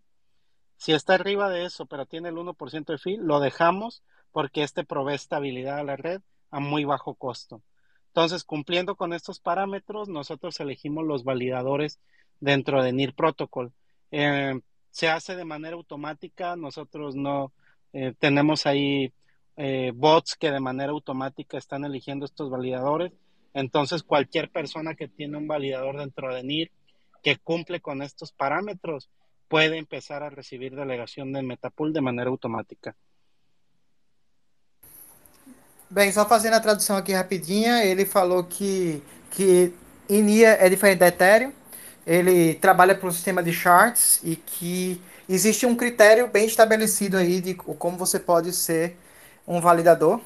E aí, é, se você é um validador de NIR e você cumpre esses critérios, você também poderia ser aí um, um validador de Metapool. Só que nesse, nesse exato momento, eles estão com a quantidade específica trabalhando. Então, ano passado, só complementando, a, a NIR fez o Code Wars, que era justamente ensinando as pessoas a serem validadores. E aí, isso faz com que eles tenham tipo uma lista de, de validadores lá e eles coloquem esses padrões para escolher quais são os melhores e que cumprem com esses requisitos para que possam estar trabalhando nos protocolos. Então, funciona mais ou menos por aí. Tiago, eu tenho uma O- pergunta aqui. É, eu tô vendo aqui no site, o... tem três opções aqui. A stake, depois tem o fast unstake e o delayed unstake. E as outras duas opções aqui, sem ser o stake normal, ela disse que o token vai ficar travado até o dia 21 de setembro, às 18h17. Explica pra galera o que que é essas duas, esses dois modos de unstake e delay unstake. É, Alan, tu pode explicar. Assim, eu até sei, na verdade, PVDX. Então vai, pena- então, já manda. É, é, eu ia per- perdonar, Já Alan. facilita. De, de eu se responder, eu vou dar uma em português, Yuna. Não, é o seguinte, é, lembra esses 40 dias que ele falou? Então, esses 40 dias vai até dia 21 de setembro. certo? Então o stake que está na promoção, você tem que segurar ele até esses 40 dias. Então você é obrigado a ficar travado 40 dias para pegar Exato. Ou tira com uma Perfeito. taxa reduzida, provavelmente. Entendi. Exato. Então, então é, quando você faz stake, você tem as duas, duas formas de atuar. Fast, fast anti-staking é se você vai pagar uma taxa e você vai tirar quando você quer, quiser tirar isso daí. Se você for para outro, outro staking, que não seja Metapool, é, e que e geralmente em Ethereum isso não acontece muito. de Você, você tem que esperar uns dias para você poder tirar. Então Metapool ela tem a possibilidade. Me paga um pouquinho, eu te dou teu, a- o teu token de volta. Se tu quiser tirar sem esperar esses cinco dias. Que aí vai depender muito é, de oportunidade de mercado, certo? E o, de- e o delay é, o, o- que é delayed é o, o normal, o que demora, sim, acho que é de 3 a 5 dias para você estar tirando aí seus tokens. Ô, Thiago, eu vi que, eu vi que subiu alguém da Metapool aqui, eu não sei se é o próprio Alan ou quem que foi, ah, e ele publicou e tá pinado aqui em cima um top 10 roundup de julho. Vocês viram aqui pinado? Com 218 validadores. Eu quero saber uma coisa, tá? Ah, todos esses números aí são números do da Metapool? Cadê que eu não vi, não? Pô, não, não tá pinado aqui em cima alguma coisa que Ah, Metapool tô vendo. Sobe Olha, que você vai ver um tweet último. pinado aí. O último tweet pinado. Tem dois do ó. Metapool aí. Eu sei, eu sei os valores que a Metapool tem estacado. Hoje eles têm 17 milhões de dólares estacados na, na Metapool. Mas eu vou perguntar especificamente aqui desse roundup. Beleza. Exa- a- Alan, eh, eles querem saber, porque eu creio que foi Francisco, colocou aqui, Pinal, esse eh, top 10 roundup em julho. Então, vocês eu quero saber se esses validadores que estão aqui são todos de Metapool. O que está aqui, Pinal? Eh, sí, sí, sí. En, en total, dentro de NIR Protocol, existen aproximadamente 210 validadores y nosotros le delegamos a alrededor de 90 validadores. Estos están participando con, por medio de la votación con el token de gobernanza para recibir una delegación extra. Entonces, nosotros tenemos lo que llamamos Metastaking Vote. Con Metastaking Vote nosotros movemos 15% del TBL a los validadores que tengan más votos, que son estos que están aquí pineados. Certo, eu tenho uma outra pergunta e a gente vai. Eu tenho duas perguntas agora, agora quem vai emendar sou eu. Primeiro, tem um outro post pinado aqui em cima que está dizendo que na NIR tem um APY de 9% ao ano, né? APY, lógico, 9%, 18% na Aurora, deve ser Aurora porque eu não conheço a Aurora, então eu nunca vi esse triângulo ali, só pode ser, e 11% em Ethereum. A minha pergunta é: por que Aurora, que inclusive eu não conheço? Ah, qual é a segurança que vocês trazem, ou se tem uma, um aviso de risco, ou vocês têm algum indicativo de que essa operação entrando em Aurora ela é mais lucrativa, mas ela gera um risco maior também. Porque veja bem, pelo fato de ser um projeto que eu não conheço, eu particularmente nem teria curiosidade de abrir sobre a Aurora ou falar sobre a Aurora, nem interesse sobre a Aurora, até porque meu, meu jogo é outro. Ah, mas, eventualmente, se eu vejo um negócio que eu nunca vi na vida, eu já tenho uma impressão de que é uma coin pequena e que ela tem uma possibilidade grande de talvez nem existir mais para frente. Então, por que Aurora? Vocês têm uma. Eu já vi que tem uma equipe boa, né? Mas tem alguém que chegou à conclusão de que a Aurora realmente é um negócio bacana, que além de estar rendendo bem, é uma, uma coin de futuro, enfim. Manda bala aí. Eu tenho, eu tenho metade da, da resposta, o resto o Alan responde. Porque eu conheço bastante a Aurora, na verdade. A Aurora, é, na verdade, eu acho que tem muito que ver com a projeção que era Metapool na época, certo? Porque o que é a Aurora? A Aurora, ela é um Layer 2 que fazia bridge entre a Ethereum e a NIR. Ela faz isso. Então, ah, é qualquer... de bridge? É, então, exatamente. Então, qualquer pessoa que tenha dinheiro na NIR pode mandar dinheiro para Ethereum, desde que NIR lançou por conta desse protocolo. É o grande projeto da NIR, certo? Então, é, ela nasce como uma blockchain é, fora né, da NIR, mas, na verdade, ela fazia essa bridge para Ethereum. Aí, é, o fato deles estarem tocando, terem tocado a Aurora no começo, é porque naquele momento a Metapool ainda não tinha essa visão de precisar ir para Ethereum. Só que aí veio o bear market, a comunidade da NIR diminuiu, certo? E aí a Metapool decide Volume se concentrou mais em Ethereum, né? E Layers, né? Exato, exato. Então a, a Metapool just- é, estrategicamente faz esse, essa mudança para. Por que que ela não. Camaleão, Exato. se adaptou ao mercado, né? Tá certo. Tem, tem, tem, que- tem que estar assim. Mas a, a Aurora é um projetaço. É, a NIR é uma puta protocolo. É, tecnologicamente é o, é o mais avançado que a gente tem hoje. O que a Ethereum queria ser, a NIR pegou e fez logo de primeira. Tanto que o Eu Sharks. vou, eu vou colocar você e o Y pra falar isso entre Nier e. Polkadot. É E Polkadot. Polkadot. Ah, a gente pega no pau, velho. Eu quero, eu quero ouvir essa discussão agora. Não, brincadeiras à parte, pode Pega continuar. onde? O que No pau. Tá de sacanagem, Thiago. Não, mas não precisa, pô. Não dá pra só debater. Ó, Na moralzinha? Não, tem que fazer o carinho, né? Sem carinho não tem, não tem, não tem graça. É, cara, né? Paga uma cerveja, vinho, o Y gosta de vinho, porra. Pô, 15% de API, tu quer mais? 18% na Aurora, se começar Foi a usar bom, hoje. foi bom. Não, então, é, é- vai muito por aí, certo? Essa questão da Aurora. Hoje já, já é outro momento, certo? Então, hoje a, a Metapool, ela quer se conectar direto com o Ethereum, certo? Então, ainda existe a Aurora, é, a gente vai tentar aí ver no próprio bull market como é que vai ficar essa relação com a própria NIR, mas a Metapool nasceu da NIR. No- se, quem nasce da NIR sempre vai pensar em Aurora, porque foi o que fez naquela época, é, quando a NIR lançou, Saquei, É. saquei. a, a grande explosão da NIR, entendeu? Entendesse, meu rei, muito bom. Tá, Ô, agora. Ah, não, desculpa, Gus. Antes de, de- de eu, de eu finalizar com a minha pergunta, pode ficar à vontade, te dou a palavra. Não, manda lá, você falou que é mina. Manda lá, manda, desculpa aí. Ô, Gus, vai que é relacionado ao tema, fica à vontade, cara. Vai, Gans. Não, é, é- é- na verdade, eu já vou dar um passo atrás aí, que eu tô. Essa parte de valida- validador, pra mim, é uma parada mais complexa. Porque, assim, tipo, o que que acontece? Aí, não sei se até o Gelf pode responder isso aí, ou, ou o Thiago.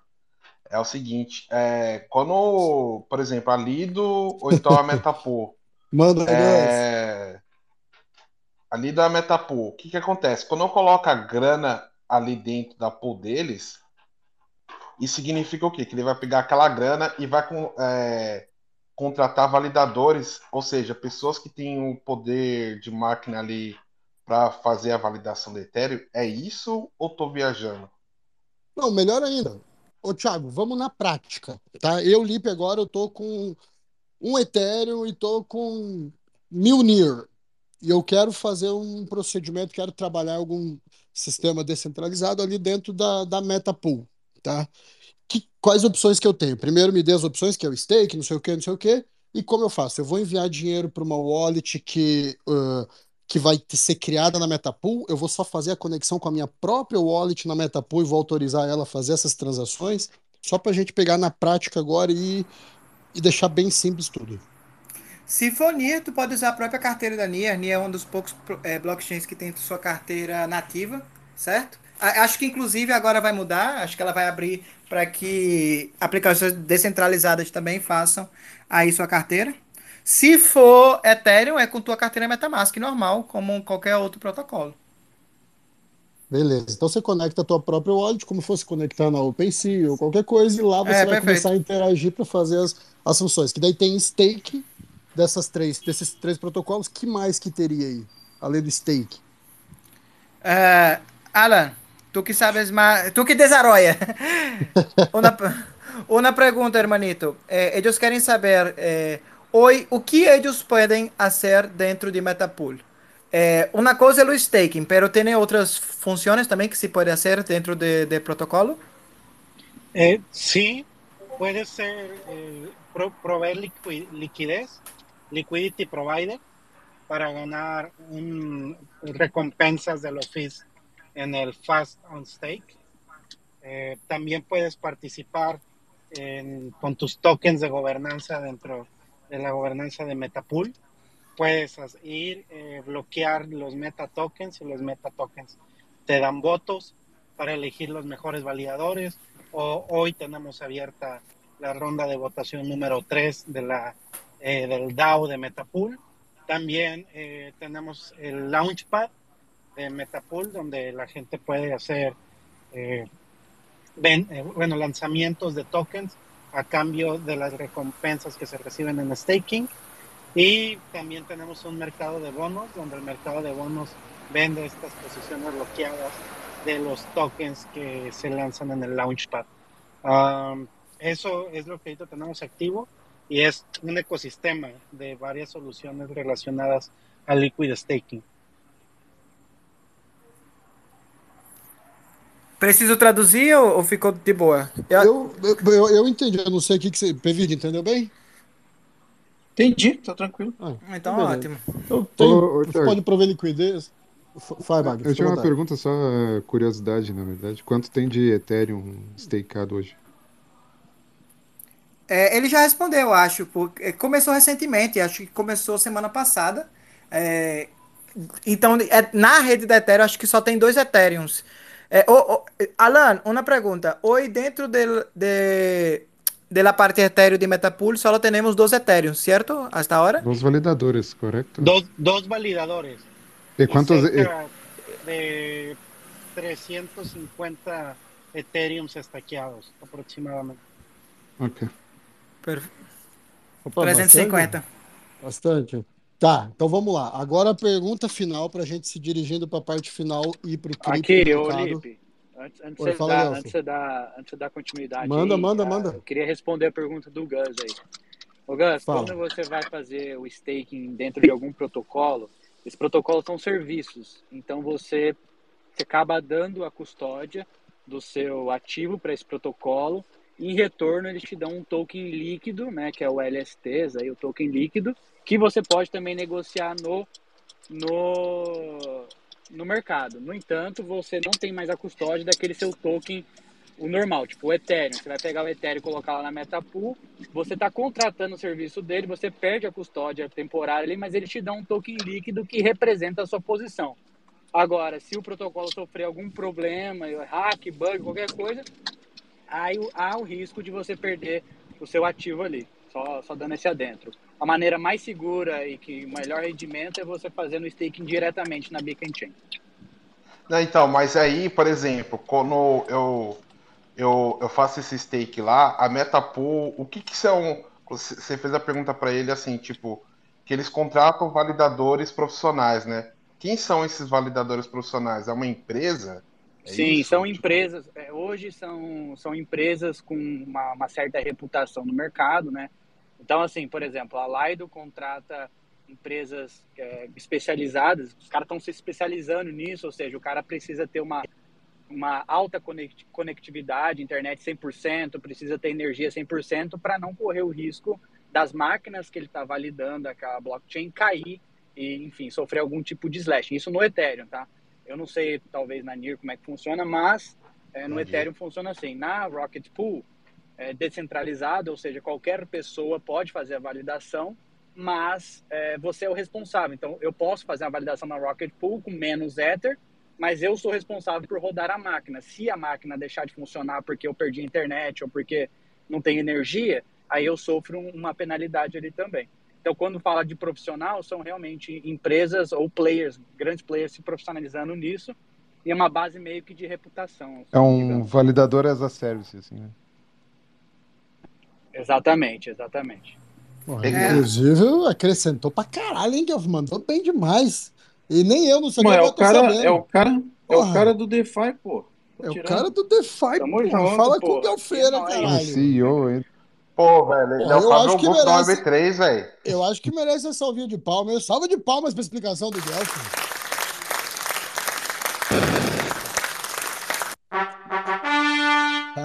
Aqui, só, só uma dentro aqui pro P-Video. P-Video, já tô trabalhando na minha imagem do Gandalf aí, hein? Se liga. Pô, já passou da hora, filhão. Já passou da ó, hora.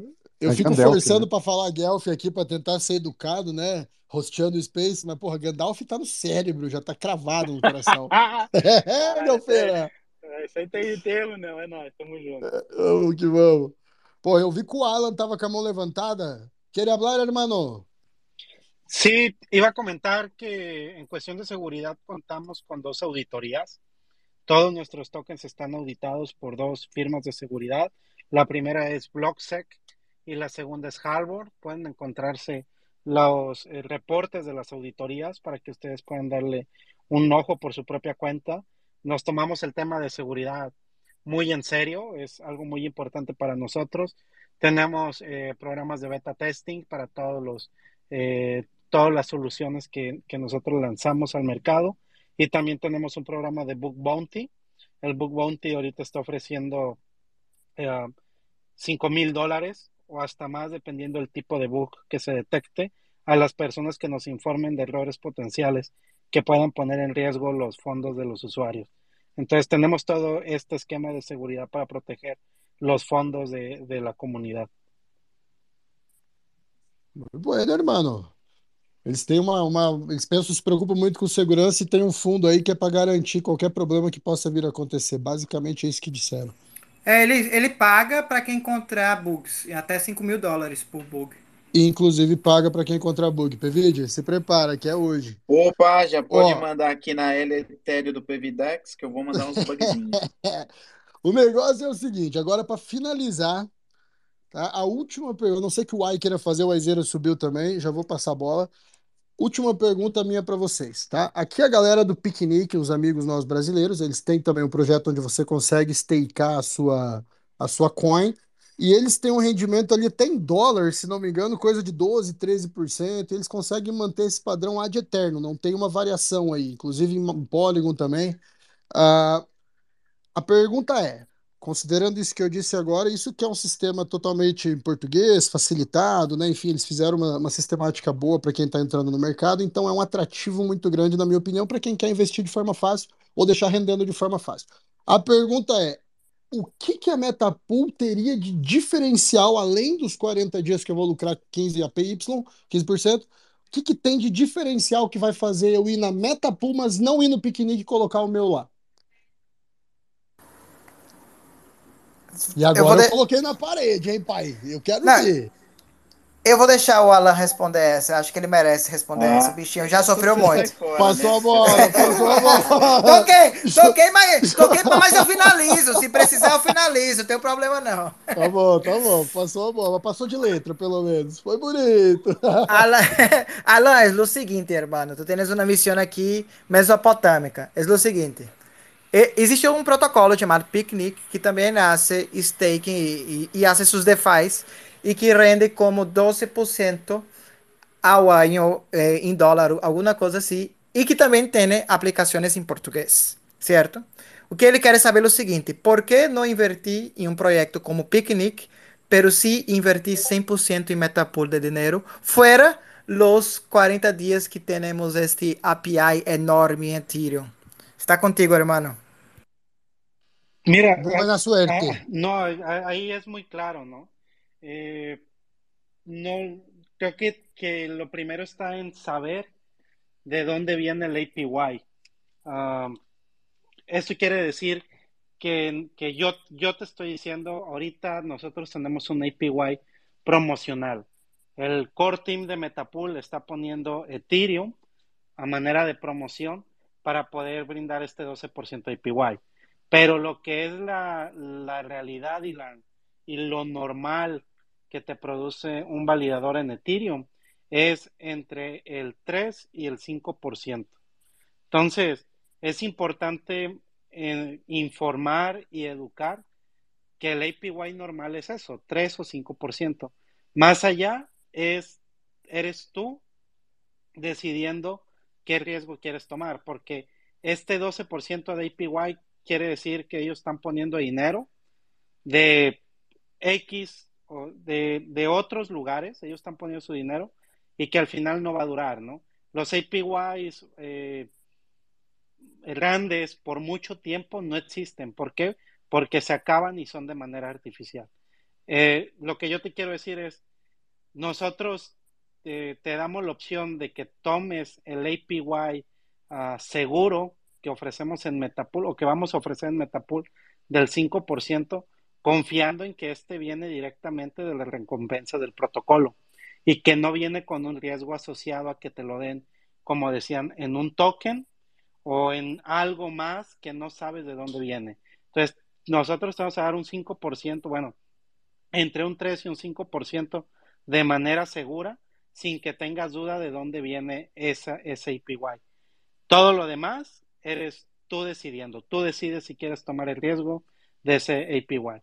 Nosotros lo que vamos a hacer en Metapool y estamos haciendo el día de hoy es trabajar en enseñar e informar a las comunidades y colaborando con las comunidades para que el usuario tenga la última decisión, pero informada, o sea, una, una decisión inteligente de dónde debe de poner su dinero y de dónde y cuáles son los riesgos que están involucrados con poner el dinero en un lugar o en otro, ¿no?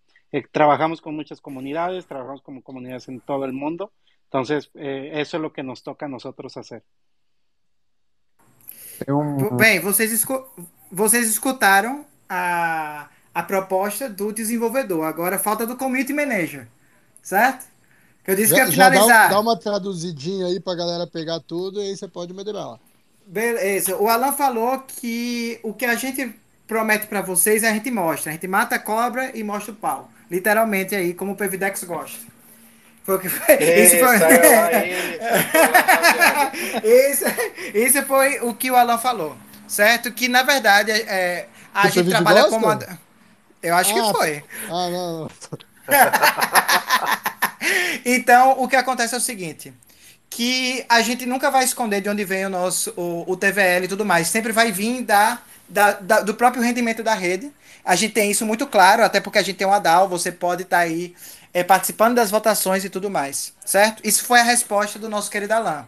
Já eu tenho uma resposta diferente como Community Manager. Porque, não sei se vocês viram, mas recentemente a Metapool ela fez uma parceria com a Gitcoin, e ela está financiando projetos DeFi em toda a Latinoamérica. E isso mostra que a gente não está só captando dinheiro para desenvolver um projeto ou empresa, e sim que a gente se preocupa com o ambiente cripto e se preocupa que mais gente também tenha acesso a isso que a gente teve desde o começo aí, um pouco com a ajuda da NIR, certo? Então, tá aberto isso daí. Eu acho que é uma, uma boa resposta para você entrar no protocolo a partir do momento que ele também pensa no ecossistema que se está criando, principalmente aqui para nossos outros irmãos latino-americanos. Então essa vai minha finalização aí para vocês. Ô, Boa, moleque. Acho que uma, uma, uma, então, Peraí, vamos só para organizar aqui. Vamos, fala, é, Bagre. Um... Depois eu passo para ti, Gus. Só Desculpa. uma correção, e eu esperei eles responderem aí para corrigir, para ver qual seria a resposta deles, né? Mas o Piquenique ele não, não faz staking, ele, na verdade, ele é quase um marketplace de de outras de outras plataformas que fazem stake. Então ele centraliza lá, tipo um front-end, mas é. ele utiliza de outras plataformas.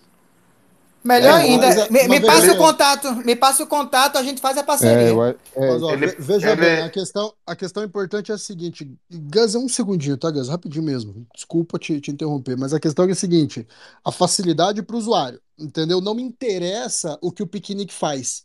Desde que o piquenique me renda e me garanta rendimento de 12%, não, se ele vai usar como não, interface, não ele vai puxar.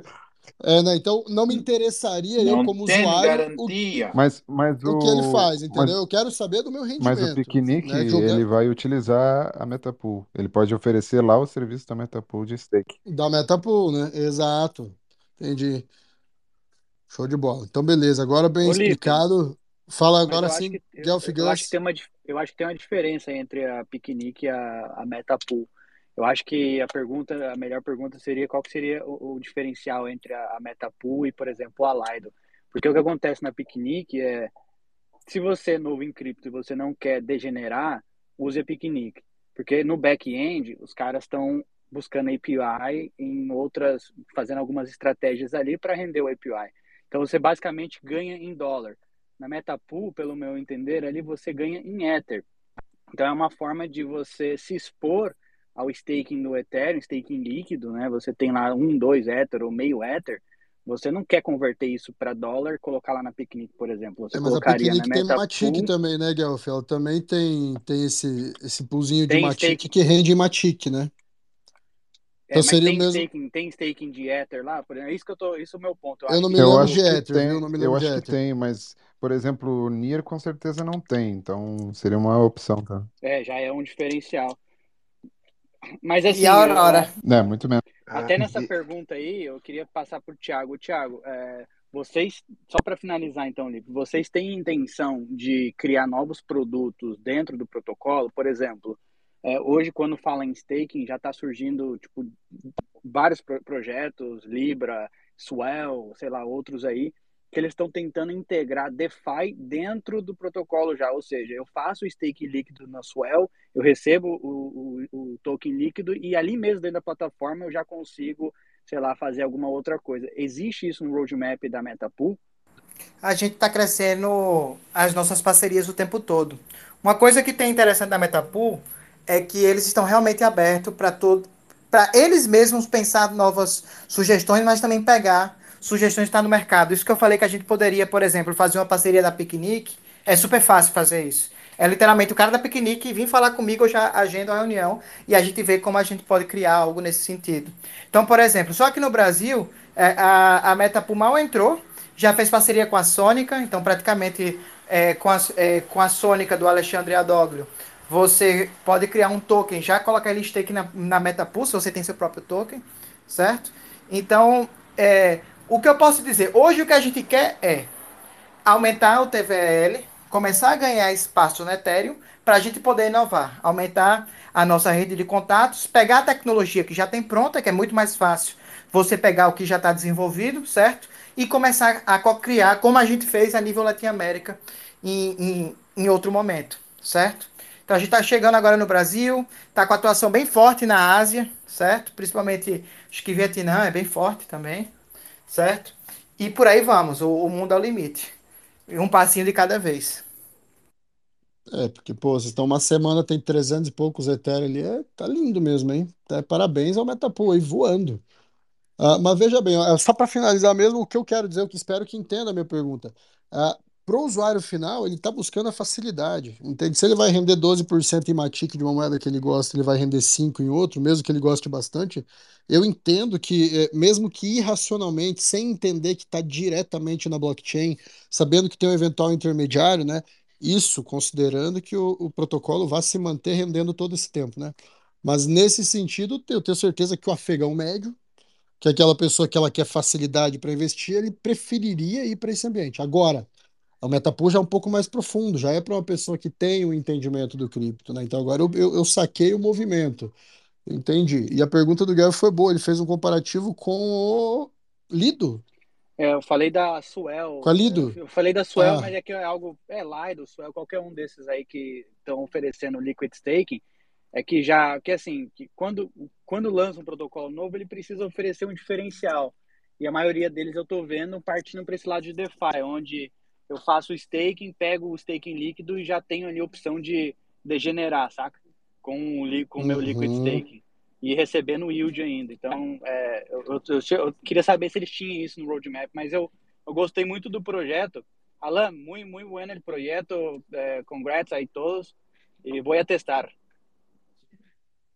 Você vê que o homem é poliflota, né? É muito bueno, congrats, ele já mete o inglês, espanhol. Já mete o inglês junto, uhum. já manda o portunhol. O cara é professor do Dolingo, filho. Que, que, ô, Gus, Guzeira, agora, porra, me senti culpado. O Gus ia falar antes de mim do Guelph, até agora não falou. Finaliza pra nós, Gus. Não, não quero, agora eu tô bravo, tô zoando, tô zoando, zoando. Não, na verdade, o Bab e o Guelph já comentaram, é, ia fazer o mesmo comentário sobre sobre piquenique. A, o piquenique. É, e aí eu, então, assim, meu último comentário sobre o assunto. Pô, velho, é, eu queria dar os parabéns até o, o Thiago trazer o, o Metapo aqui. Eu, é uma coisa que eu, que eu sempre bato na tecla, assim, que, que é a, essa parte da, do Latinha, da Latin América, né? A gente fica, acaba ficando muito isolado, né, de, dos outros países aqui em volta.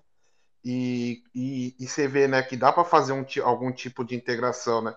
A gente tem um pouco da barreira da língua, mas a, a barreira não é tão alta, né? E, e, o Space aqui rodou muito bem, velho. Então dá os parabéns ao Thiago e todo mundo aqui para por esse Space. Eu curti demais, velho. Boa, galera. Multilingue, né? Então, senhoras e senhores, só uma coisa, tem alguma algum que, que a gente pode fazer aí, Thiago, para a galera cair lá para dentro do Metapool, testar? Qual que seria a facilitação, benefício de entrada para a galera que está aqui no Space? Tem alguma coisa nesse Tem sentido? prêmiozinho?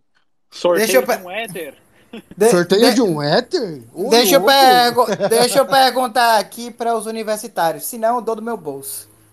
Vamos lá. Ah, moleque brabo. Mas não é muito Não, pera lá.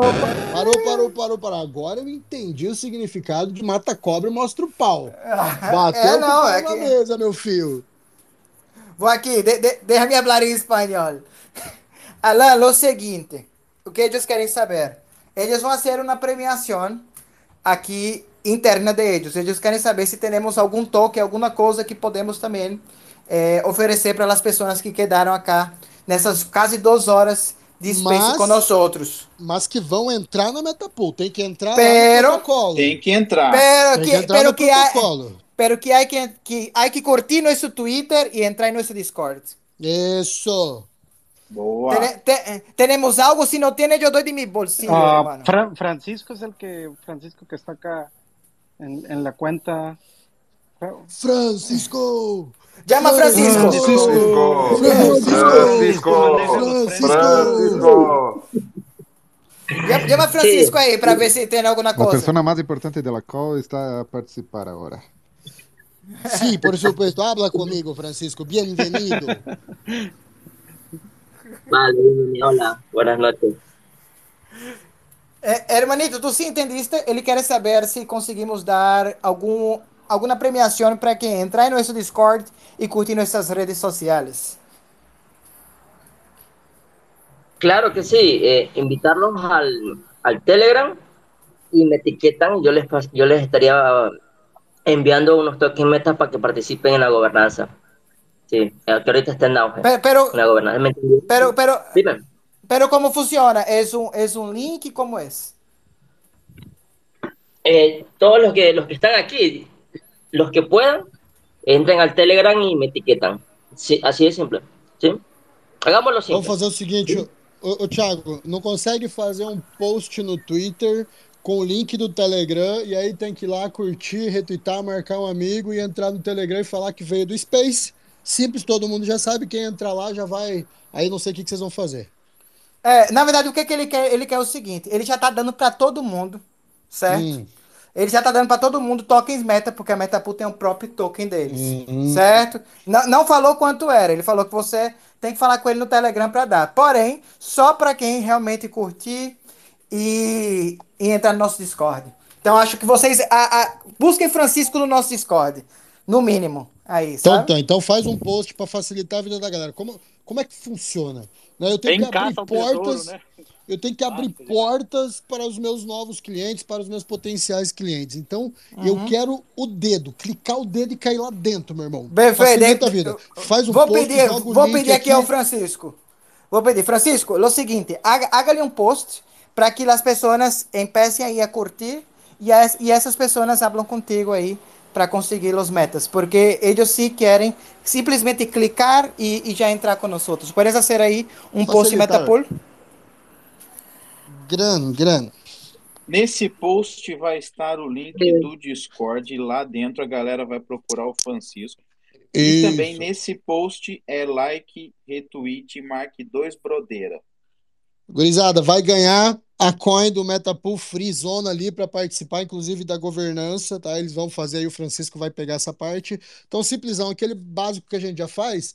Ah, like, retweet, marca um amigo só para dar uma, uma amplitude na divulgação aí e cai no Discord chama o Francisco, arroba Francisco, alguma coisa assim, marca o homem, que ele vai conversar com todo mundo que veio do Los Spaces aí. Galera, eu não sei quanto que tá valendo, vou até fazer uma pesquisa, mas é free money, tá? E free possibilidade de você estar interagindo e ainda tomando decisão dentro do protocolo. Então, quem tem interesse nesse tipo de protocolo é gigante a nível mundial. Fica o convite aí para que entre. Vai ter um post aqui. Uh, ô, ô, Tiagão, enquanto a gente vai falando de cripto, vocês podem fazer o post, pinar tudo aqui sem problema nenhum. A hora que pinar aqui eu já anuncio.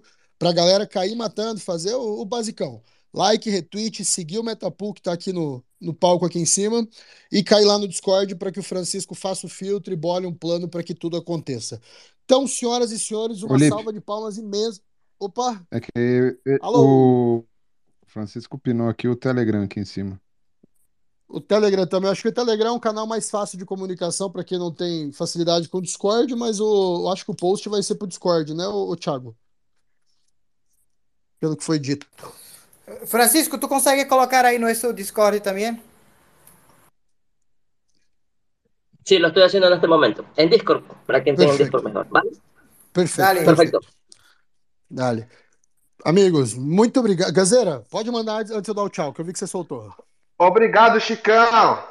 Vamos, grande Chico! Senhoras e senhores, salva de palmas pro Chico, uma salva de palmas pro Alan, pro Thiagão e pro Metapool.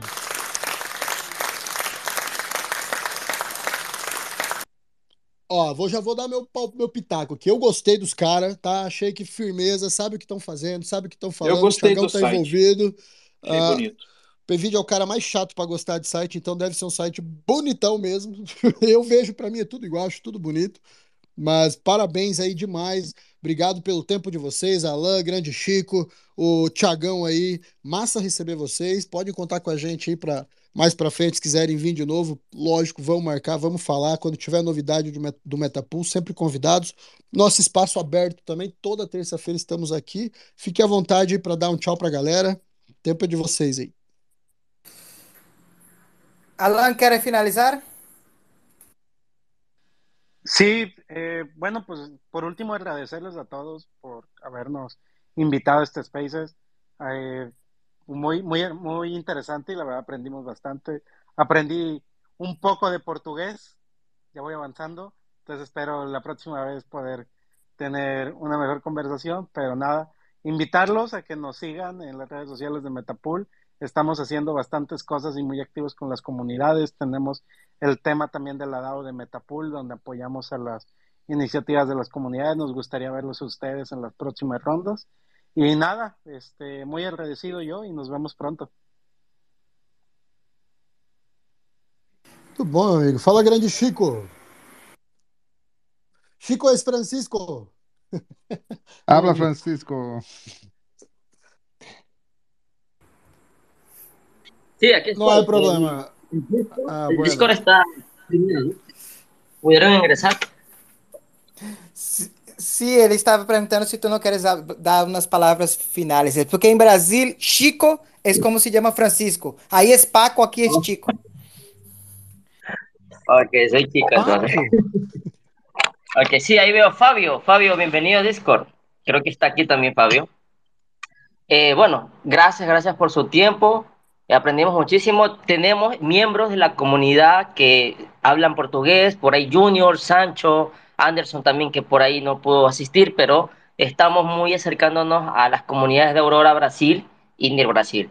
Eh, justamente vamos a tener un space esta semana con NIR Brasil. Eh, les estaré anunciando en las redes sociales. Síganos para que estén al tanto y bueno, eh, lleguen a la camarería a preguntar y bueno, se sientan en casa también, que somos globales. Y bueno, por mi lado, pues nada, gracias Alan, gracias Tiago, gracias eh, Lipe Pit, Li- Lipe Pit por este espacio. Gracias. Y, y emocionado para el siguiente. Gracias, Joe, hermano. Muchas gracias. Muchas gracias. Alan, Francisco. Rapaziada, o negócio é o seguinte: o Discord tá pinado. Ó, Francisco, Alan e Thiago. Hoje vocês vão entender o poder da galera aqui do, do Los Space. Vocês vão. Tá, tá o Discord pinado aqui, gurizada. Entra no chat geral aí, manda um alô.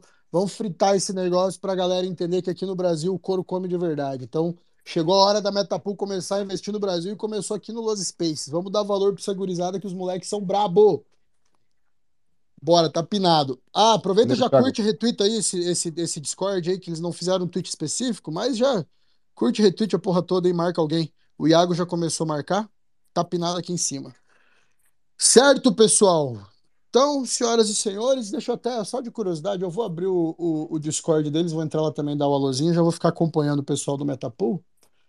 Agora sim, Obrigado mais uma vez, senhoras e senhores. Mais uma salva de palmas pro Metapool aí, parceria da rapaziada, um Space bilíngue hoje.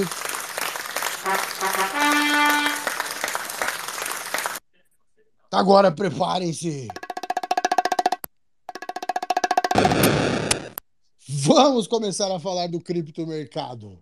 O couro tá comendo, rapaziada, o bagulho tá feio. O Aizeira já chegou aí, tá o Guelph, Gus, cadê o Joãozeira? Curi, voltou da Argentina, tá falando só espanhol também, já vou chamar, se quiser subir, vem. E aí, rapaziada, fiquem à vontade, tragam para nós as novidades cripto aí, o que, que aconteceu do último Space para cá, como é que tá o mercado, Como é que tá a situação toda? Vamos cair, vamos subir, vamos ficar rico ou vamos ficar pobre?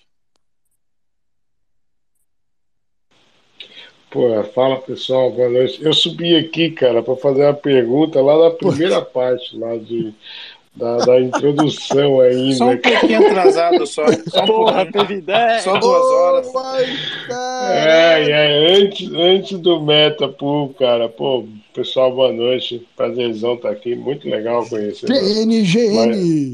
Mais um, é, mais um protocolo aí, Metapool, bem bacana. E a Aurora, a Aurora já conhecia também lá da minha, tem, uma comunidade bem maneira no Brasil, muito massa. Eu, assim, pra gente começar a falar disso, Olipe, eu quero te perguntar. é, Ai, pai. eu Ah, quero te perguntar. Você até, até, não, esquece Polkadot. Você até, até o Space anterior falava que não ia, 20 mil não ia chegar nunca mais. mais. E Nunca agora? mais. Continua? Continua. Nunca mais.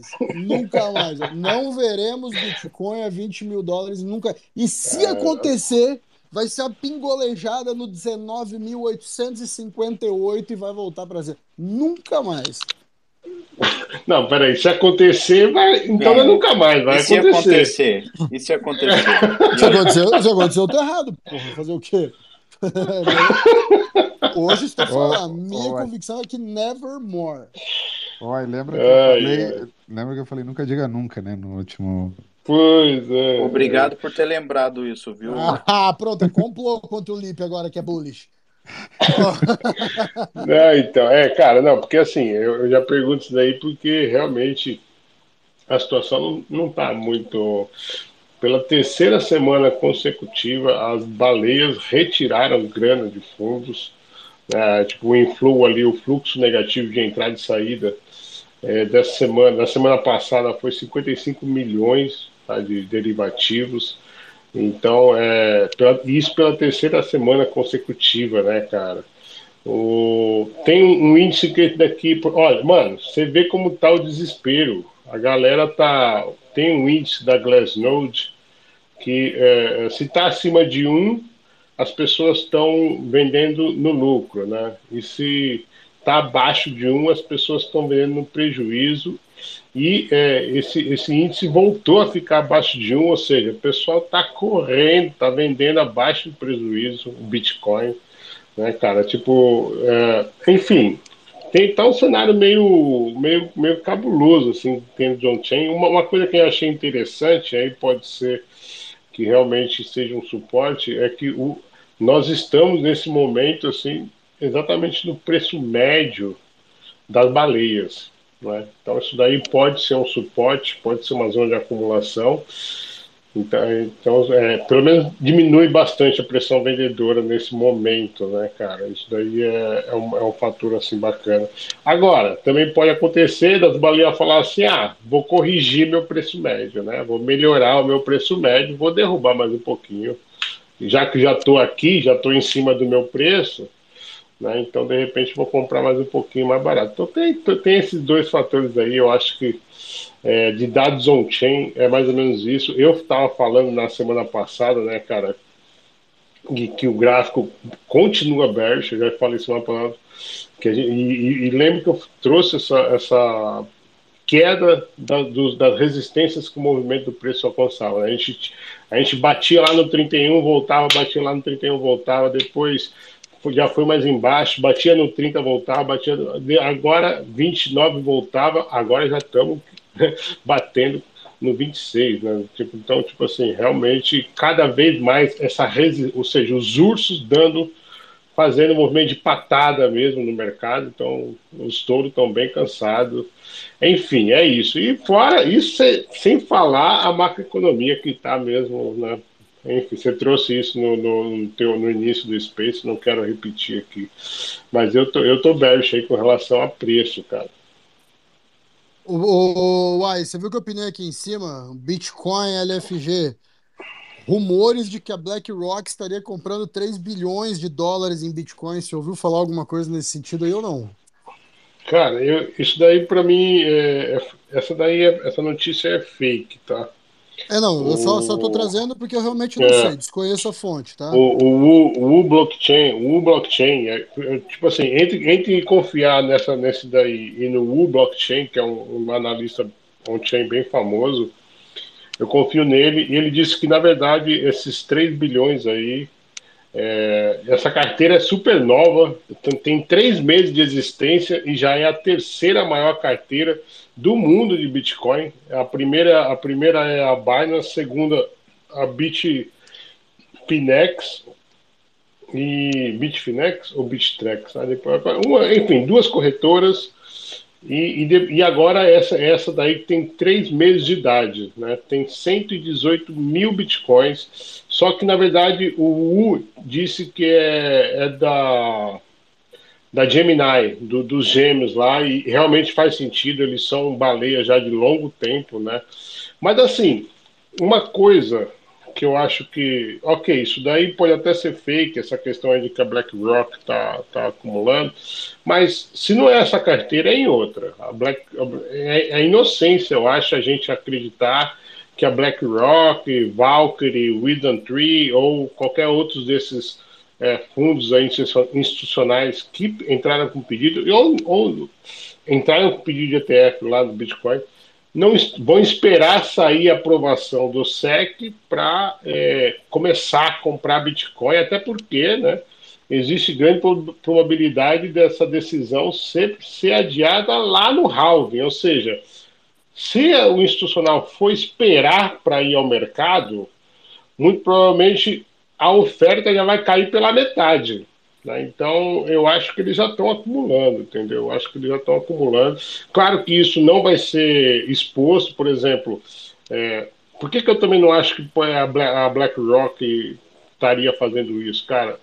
Ela não iria fazer assim tão escancarado, porque isso poderia até manchar a reputação dela, entendeu? Porque ela, ela, é, ela tem toda a pomposa, né? De que ela faz essas coisas tudo certinho, bababá, bababá. Essa é o, é o grande é, vitrine, a grande, grande presença da BlackRock, né? Então, tipo, eu acho que eles não vão é, ser tão di- indiscretos assim a ponto de, de serem descobertos, saca? Eu concordo. Eu acho que os caras vêem um grande movimento já começa a pensar justamente por conta da informação do ETF.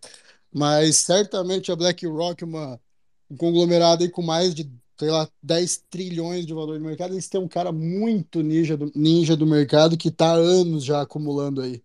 Certamente o plano não é de agora, né? Se foi apresentado agora, imagina quanto tempo eles estão produzindo isso, né? Exato, exatamente. Eu, eu acho que eles já estão. Na verdade, na verdade, eu acho que eles já estavam expostos lá quando, quando o CEO da BlackRock chamava o Bitcoin de, de índice de lavagem de dinheiro, né? Eu, Tava eu derrubando o mercado para comprar, né? É, eu acho que eles sempre, eu acho que eles sempre, sempre, é, né? E assim, enfim, mas é, eu acho que é ingenuidade a gente achar que os institucionais vão esperar. né? Agora, outra coisa, né, cara? Tipo, graficamente, né? Com essa queda aí que nós tivemos agora, essa semana, é, inclusive foi a pior, pior fechamento semanal desde o colapso da FTX. né? Não, essa, essa métrica mesmo, negativa, ela bateu vários recordes. Desde o topo histórico de vários, va- é, 2021, foi mesmo não tinha sinistro. tanta liquidação e venda a mercado. O É. RSI não estava tão baixo desde, desde o Corona Limpou, Crash. né, cara? Caralho, meu irmão, foram 3 Limpou, é. bilhões de dólares aí em, ah, em vendas a mercado Sai, só saiu naqueles de minutos.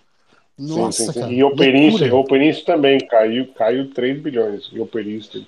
É? Ou muita seja, realmente é muita, é muita, muita coisa, muita. Então, mas uai, e nesse sentido, cara, que eu começo a ficar um pouco bullish. Dois pontos, eu começo a ver muita negatividade no mercado, eu trouxe isso no começo, e eu começo a ver, é, aí começa não, e a gente viu uma liquidação tão grande, tão poderosa, que já deixou muito dinheiro ali.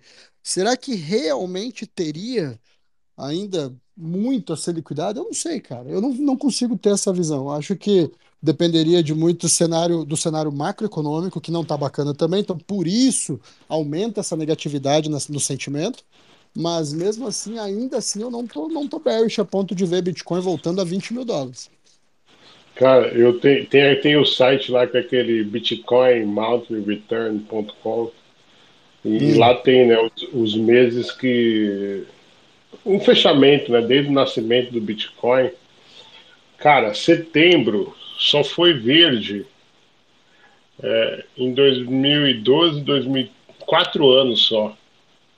Um, dois, três, quatro, cinco, seis, sete, oito anos no vermelho e quatro no, no verde. Eu, eu tô a acreditar que é, o, o nabo vai entrar mesmo em setembro, cara. Vamos, vamos ficar amaciando, E esse- amaciando, o nabo entrar esse- violentamente. Esse nabo vai mandar lá pros 20. Eu tô com o Ai. É, eu, eu tô por aí. Eu tô achando que é um movimento por aí. E acho que termina com Normalmente, onda. Com, com onda ainda essa entrada. é um mês bem, bem ruim pro, pro Historicamente, né? É, historicamente, tanto pro mercado cripto quanto pro mercado tradicional. Com certeza a gente vai ver alguma correção aí em setembro. Quando que é o. Quando que é aquele mês que é fantasma lá, que os chineses chamam de fantasma? Tem, tem um mês que eles chamam que é, é o mês fantasma e tal, não sei o que. Não sei se é setembro.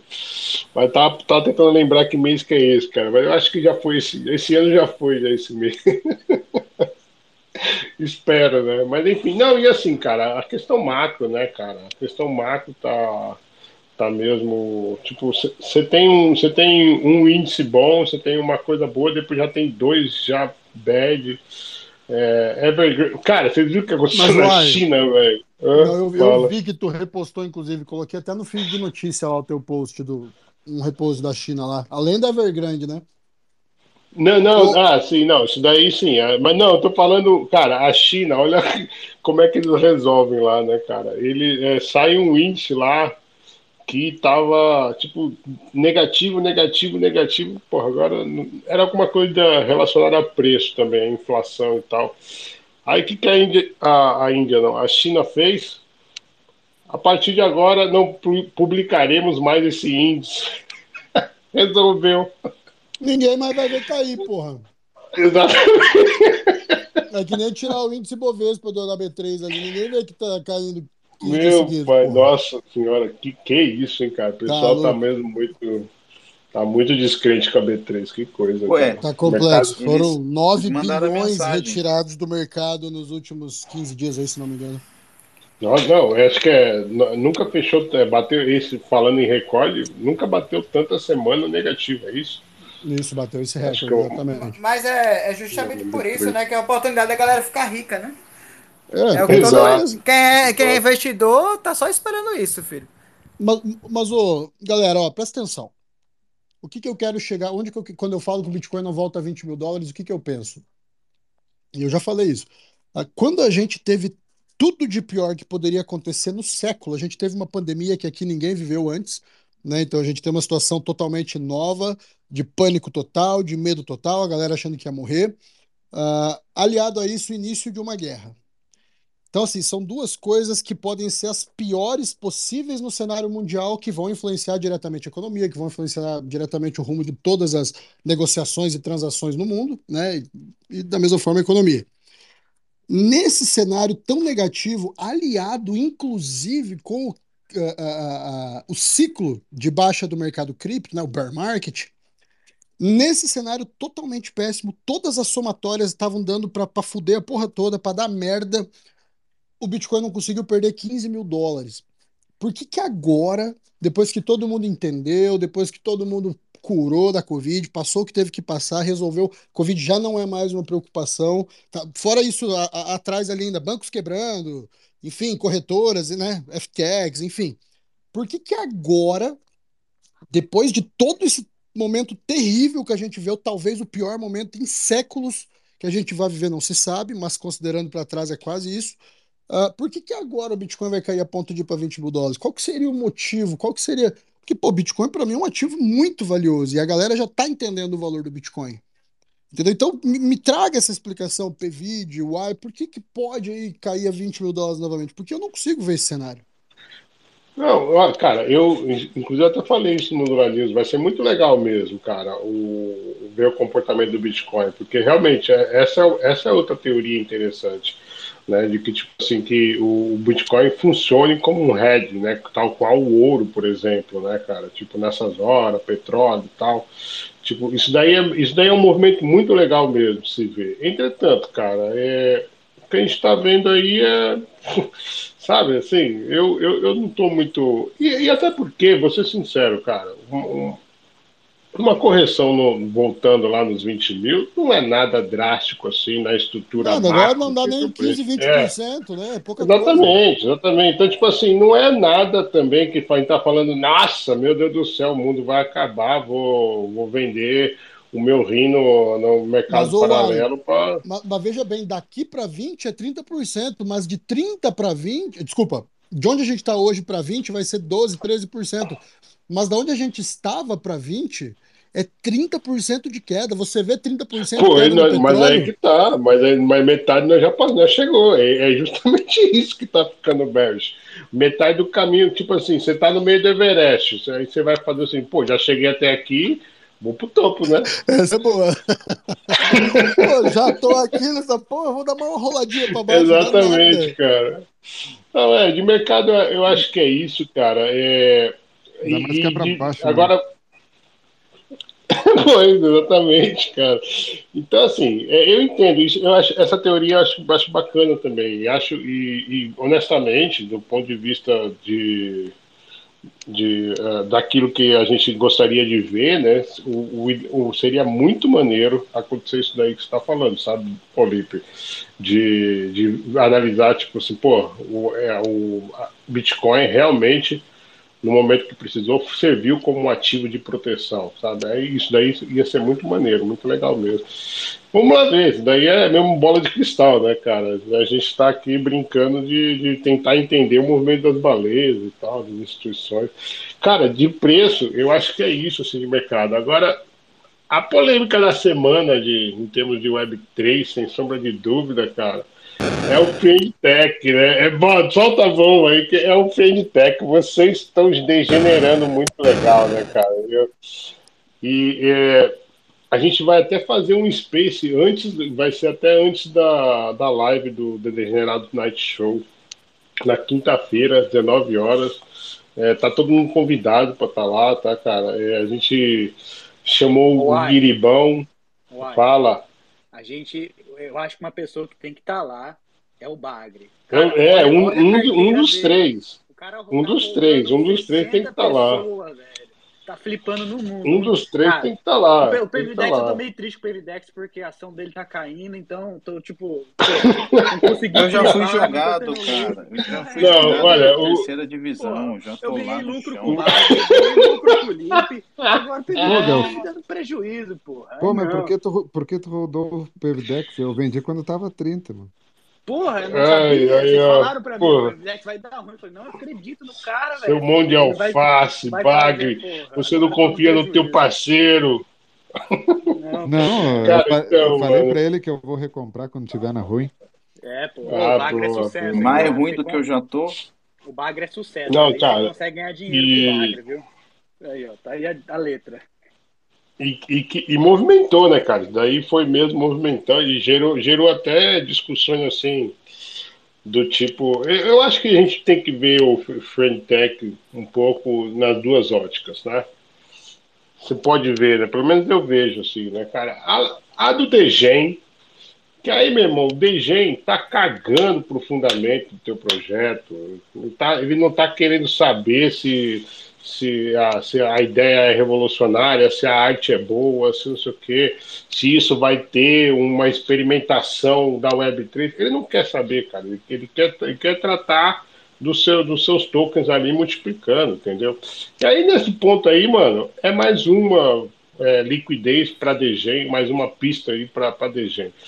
Agora, quando, se for olhar para o lado da experimentação, aí eu acho que já não cabe olhar para o lado da experimentação, sabe, cara? Porque, porra, primeiro que nem white paper tem a parada. Então, tipo assim, qual é o registro desse experimento? Não tem nenhum, é zero. Tipo assim, sabe, cara? É, eu eu Pô, acho tu que. Quer, tá tu quer mais experimentação que a prática pura?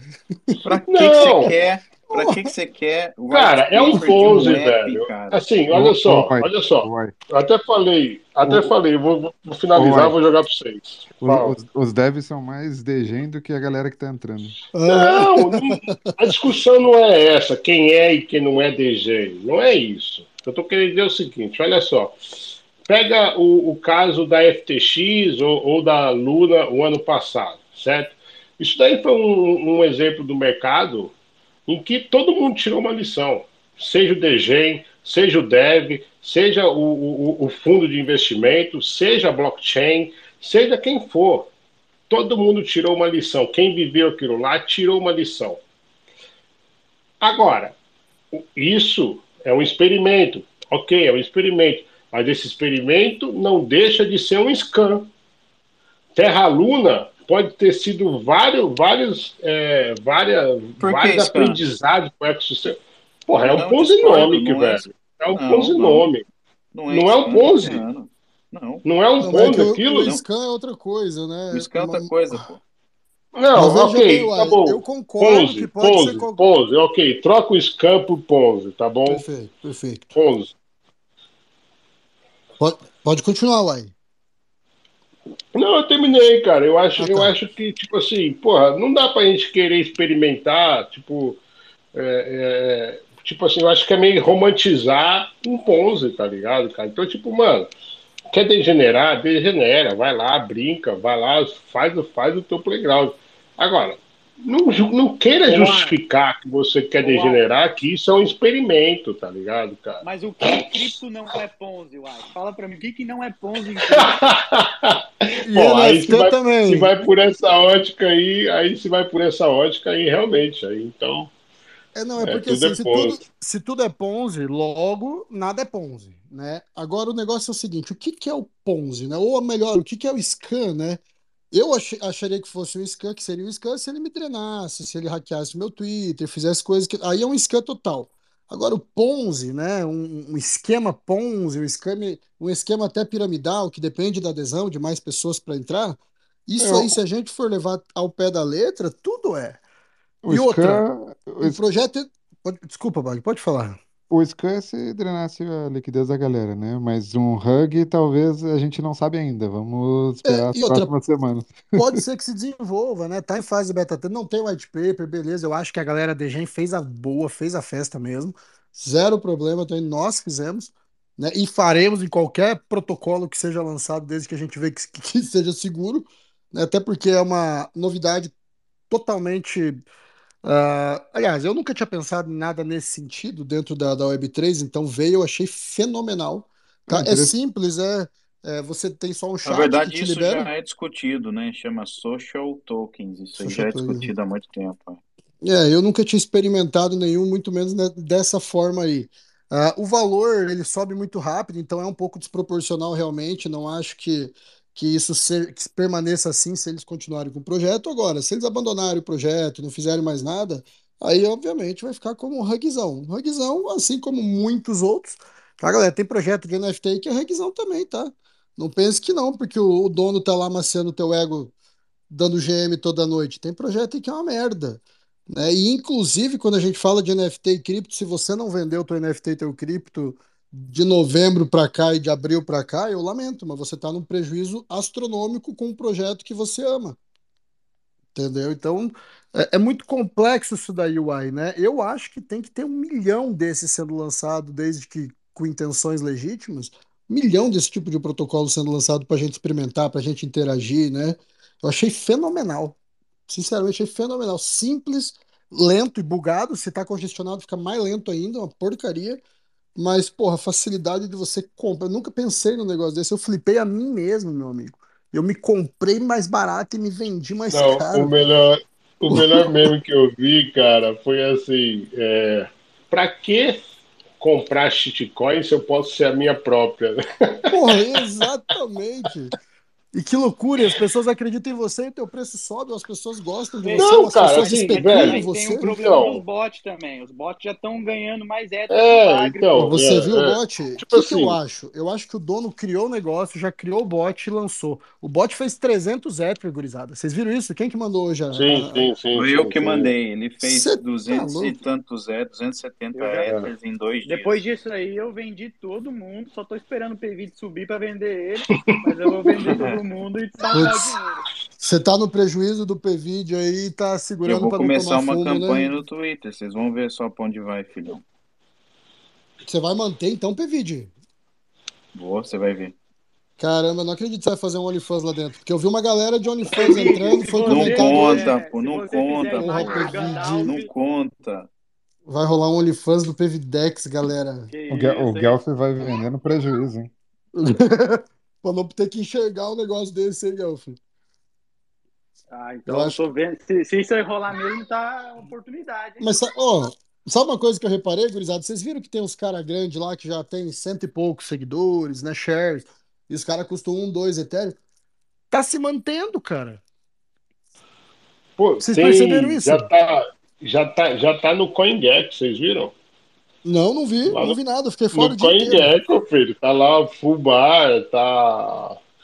Tem, já tem um, um rank lá, tipo token mesmo, tá mesmo. Cara, assim, essa ideia, essa ideia é maneira mesmo. Essa parte de tokenização, assim. Por exemplo, eu, eu conheci isso, essa questão de tokenizar eh, empresa lá na, na Cobogo. A Cobogo é, é uma startup de Creators Economy e tal, né? Uhum. E eles eles estavam falando muito sobre isso daí. Isso daí é maneiro, cara. Token... Eu acho que passa. Tipo assim, a Web3 passa por, a- pela tokenização das coisas e, e é, por que não também, né, da, da questão da, dos influenciadores, vamos chamar assim, né, dos criadores de conteúdo. Isso é maneiro, cara. Agora, é, Quando começou com tipo, agora, eu já fico com medo, hein? não, Agora! é, agora, tipo assim, não é. Essa não é a única forma de você ajudar, entendeu? Então, tipo assim, por exemplo, ah, ah porque eu tô, tô ajudando. Pô, tem, tem várias outras formas de você ajudar, entendeu? Então, tipo, enfim, vamos, vamos lá ver. Eu tô gostando, eu, mas assim, resumindo tudo, eu tô gostando do que eu tô vendo, tá, tá bem legal, tá tá uma coisa, tá uma coisa. Eu não, não, não me agradei, não me interessei, tipo, desde, desde, desde o início lá, tipo, falei, ah, tô cagando isso daqui e tal, mas tô gostando do que tá acontecendo, tô É, vendo eu, de sabe o que eu, assim, que eu tá, tá percebo? Eu- uma coisa que eu percebo, a, a galera da Web3, ela é muito. Eu vou, não vou dar o benefício da dúvida a esse projeto antes dele se desenvolver por completo. É muita gente já com afirmação de é Ponzi, de não sei o quê. É, também, pode Só que ser, assim, pode ser. culpa dos criadores que também deixaram falhar coisas importantes. Por exemplo, a a- a- os o negócio da privacidade, como é que chama? A política de privacidade deles e o white paper formado, né? O white paper pronto. Então, vacilo deles que não entregaram um negócio desse para ter um movimento tão gigante. Cara, é, Come- é, você viu que, você viu que pô, eles desmentiram? Eles desmentiram que os, os dados não vazaram afinal? Eu vi, eu vi. Falaram que era uma mentira É. safada. Foi, foi, Ô, foi. A ô, gente, gente fala. Eu acho que tu deveria entrar, cara. Mas antes me avisa, por favor, quando É, Nos avisa pra comprar. né? Joga, joga no chat lá do Degenerados só para compra pegar mais no. rápido. DG é DG, mano. Bagre só compra no ICO, filho. Só no ICO. Cara? Ô, Lipe, Nossa Hum, senhora. Lipão, fala deixa eu, sol... deixa eu soltar coisas que estão querendo vir pro Brasil. Já começou a vir desde semana passada e que pode aí dar uma balançada no mercado cripto, né? Não sei se tu. Extraterrestres? Tipo isso, porque o nome. Tu visse, a- tu, tu o Token Planet? Não, vixe, Maria, de Other Planet esse? É, esse, o Token Planet, ele, ele na verdade, ele está sendo abarcado por Messi, certo? Então, só que aí Messi, ele começou a falar desse token aos pouquinhos, né? Ele começa é, com um post do Inter de Miami, depois ele coloca só a logo aí no Instagram dele e ele tá lançando esse token bem devagar. Mas esse Rapaz, o Messi me ligou pra falar disso, eu não dei bola. Eu falei, ah, cala a boca, Messi, não fode. Bem, eu, eu, eu cheguei a falar com o Messi porque justamente ele me chamou para ser o, o CM desse projeto. Só que esse, esse, esse projeto ele tá muito estranho. Por quê? Não tem white paper, ele não mostra white paper, mas realmente ele está sendo é, tanto o Messi está dando a cara para esse projeto, quanto é, internamente grandes chains, como a BNB Chain, ela, ela fez parceria para estar tá logo menos colocando esse projeto da Binance. Só que se esse projeto ele acabar sendo um scam, ele talvez seja o, um dos maiores scams assim, a nível de de Latin América, assim, escândalos dentro da Web3. Então dá uma olhada depois nesse token aí, o Planet. Fechou, jo boa. Join Our Planet, para não dizer que eu não dou nenhuma informação insider aqui. Ah, moleque aí, ó, trazendo em primeiríssima mão. Rapaziada, duas horas e meia de space. Eu vou passar para ver se o AI tem mais algum complemento, alguma coisa de relevância para trazer. Guelph, Gus. Cara, assim. É... Eu tenho eu também. Tenho, eu tenho, vai acabar. É, eu tenho um jabazinho da modular, que na verdade nem, nem é tão da modular assim, né? Porque. Mete o jabá. É, cara, assim, a, a modular e a Polkadot Brasil estão com uma corrida, um, uma corrida, né? como é que é o nome? É Corrida Blockchain Rio, que é, o primeiro, o ganhador ali, são várias tarefas lá no Zile e tal, todas as tarefas ainda estão abertas e, e nessa, nessa última semana apareceram lá um, umas novas e tal, então vale a pena dar uma olhada. É, o primeiro vai ganhar uma passagem de ida e volta para o Rio de Janeiro para assistir o Blockchain Rio tá? E ainda acesso uh, ao side event que, que vai ser organizado pela Modular Crypto. Side uh, event é um nome bonito. É um nome bonito para after com sexo, drogas e rock Então, é, e, vai ter, e vai ter comes e bebe, vai ter, vai ter comes e bebe tudo na faixa mesmo, então vai ser, vai ser uh, uma, uma bem maneira. O primeiro vai ganhar passagem de avião, mas os dez primeiros ganham acesso a esse side event aí também, com esse happy hourzinho aí, de jeito que você falou aí, que nós gostamos também. É isso, jabazinho. Ah, e quinta-feira tem esses. Antes do da. Cadê o do, link, da, pai? Cadê o link da modular pra gurizada clicar também? Vou botar aí agora. Vou botar Dá agora. um dedo pra clicar aí. Boa. E, e, vou, e na quinta-feira, antes do, do Degenerado Night Show, vai ter o, às 19 horas esse space que a gente vai falar. Do, inclusive, ô, mano, vocês têm que estar lá, pô. Vamos, vamos, eu confirmo. Eu vai falar, ju- vai falar justamente sobre de... Vai, sobre Tech e tal. Vocês têm que falar seus pontos de vista, eu acho muito bacana. Vamos Bora mostrar lá. até o, o bot que a gente estava usando para flipar. Tô brincando, mas tinha um cara. Tinha um cara que ele estava alimentando o próprio negócio dele lá, ele era de uh, Degen Time, alguma coisa assim o nome do cara. Ele a cada segundo ele lançava um monte de tweet novo que estava sendo criado dentro do negócio ali, a gente já ia pelos seguidores, que tinha quanto mais seguidores, já clicava, vral, quando chegava lá já tinha 3, 4 bots comprados, você comprava, de repente era 12, vrum, dava na nuca, né? Bom, eu tentei pinar aí, vamos tá ver se pinado, consigo. Tá pinado, tá pinado. Tá pinado, tá. Ó, o o sprint último- Zile, gurizada, até o dia 25 de agosto, tem, tem três dias para fazer o sprint, vai ganhar passagem, ida e volta e mais entrada pro evento Blockchain Rio. Tá fácil. Fala. Ca- É, exatamente. E você lembra da, da professora Cris, cara? Que Claro. é, teve aqui, pô, claro, né, cara? Então, é, essa semana o Bloco Café foi com ela, cara. Bah, um episódio Boa maneiraço, daquele, daquele naipe lá que vocês conheceram tal, então tá bem legal. Ela conta bastante ali a história dela, o desenvolvimento ali da comunidade, muito maneiro. Então, Bloco Café essa semana é com a professora Cris Mendes. Muito bom. Aqui, É isso, senhoras posso, senhores. posso falar aqui, antes da gente terminar? Fala, Galf. Depois ainda vou passar para The One Lia aí, que ele subiu. Às vezes quer falar alguma coisa também. Fica à Ah, vontade, beleza. Galfeira. Não, primeiro é o seguinte, eu acho que vocês falaram de mercado aí, mas ficou faltando falar do, do Ethereum, do Ether, que está sendo um ativo pouco apreciado e eu acho que tem um potencial enorme aí comparado com o Bitcoin. Como é que é? Mas, mas eu não vou estender esse assunto aqui agora. Na semana que vem, se você quer saber em- com dados, eu vou lhe falar aí uma previsão do Ether pro ano que vem. Então, não perca o próximo Los Space. Ó, já fiz o CTA aí, ó. Caralho, peraí, peraí. Ô, louco! você vai me deixar com Tamborim, toca tamborim, toca tamborim. Calma aí, velho. O Guelph Peraí. bebeu hoje, eu acho. Não, não é possível, né?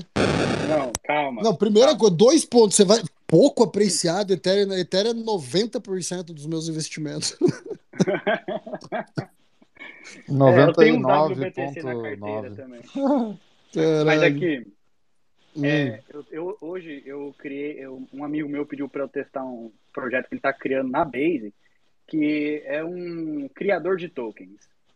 Então eu criei meu próprio memecoin hoje, chamado Dodezilla, e aí ele pediu para testar de novo. O próximo memecoin vai ser Degenerados, e digo mais, vai ter até uma pool lá na Uniswap. Quando tiver criado, vou mandar para vocês dar uma olhada aí, a comunidade, para a gente Caralho. brincar de memecoin. É verdade, é aquele, uma plataforma que você só coloca os inputs ali e já cria tudo para você no back-end do contrato. Tem, É, uma, tem chama umas duas, Money- três. Moneyprint.com. É, eu sei que tem. Aí Ele falou, ah, não, testa aí, legal e tal. Eu falei, beleza. Aí, só que é na base, né? Então, Uhum, enfim, é...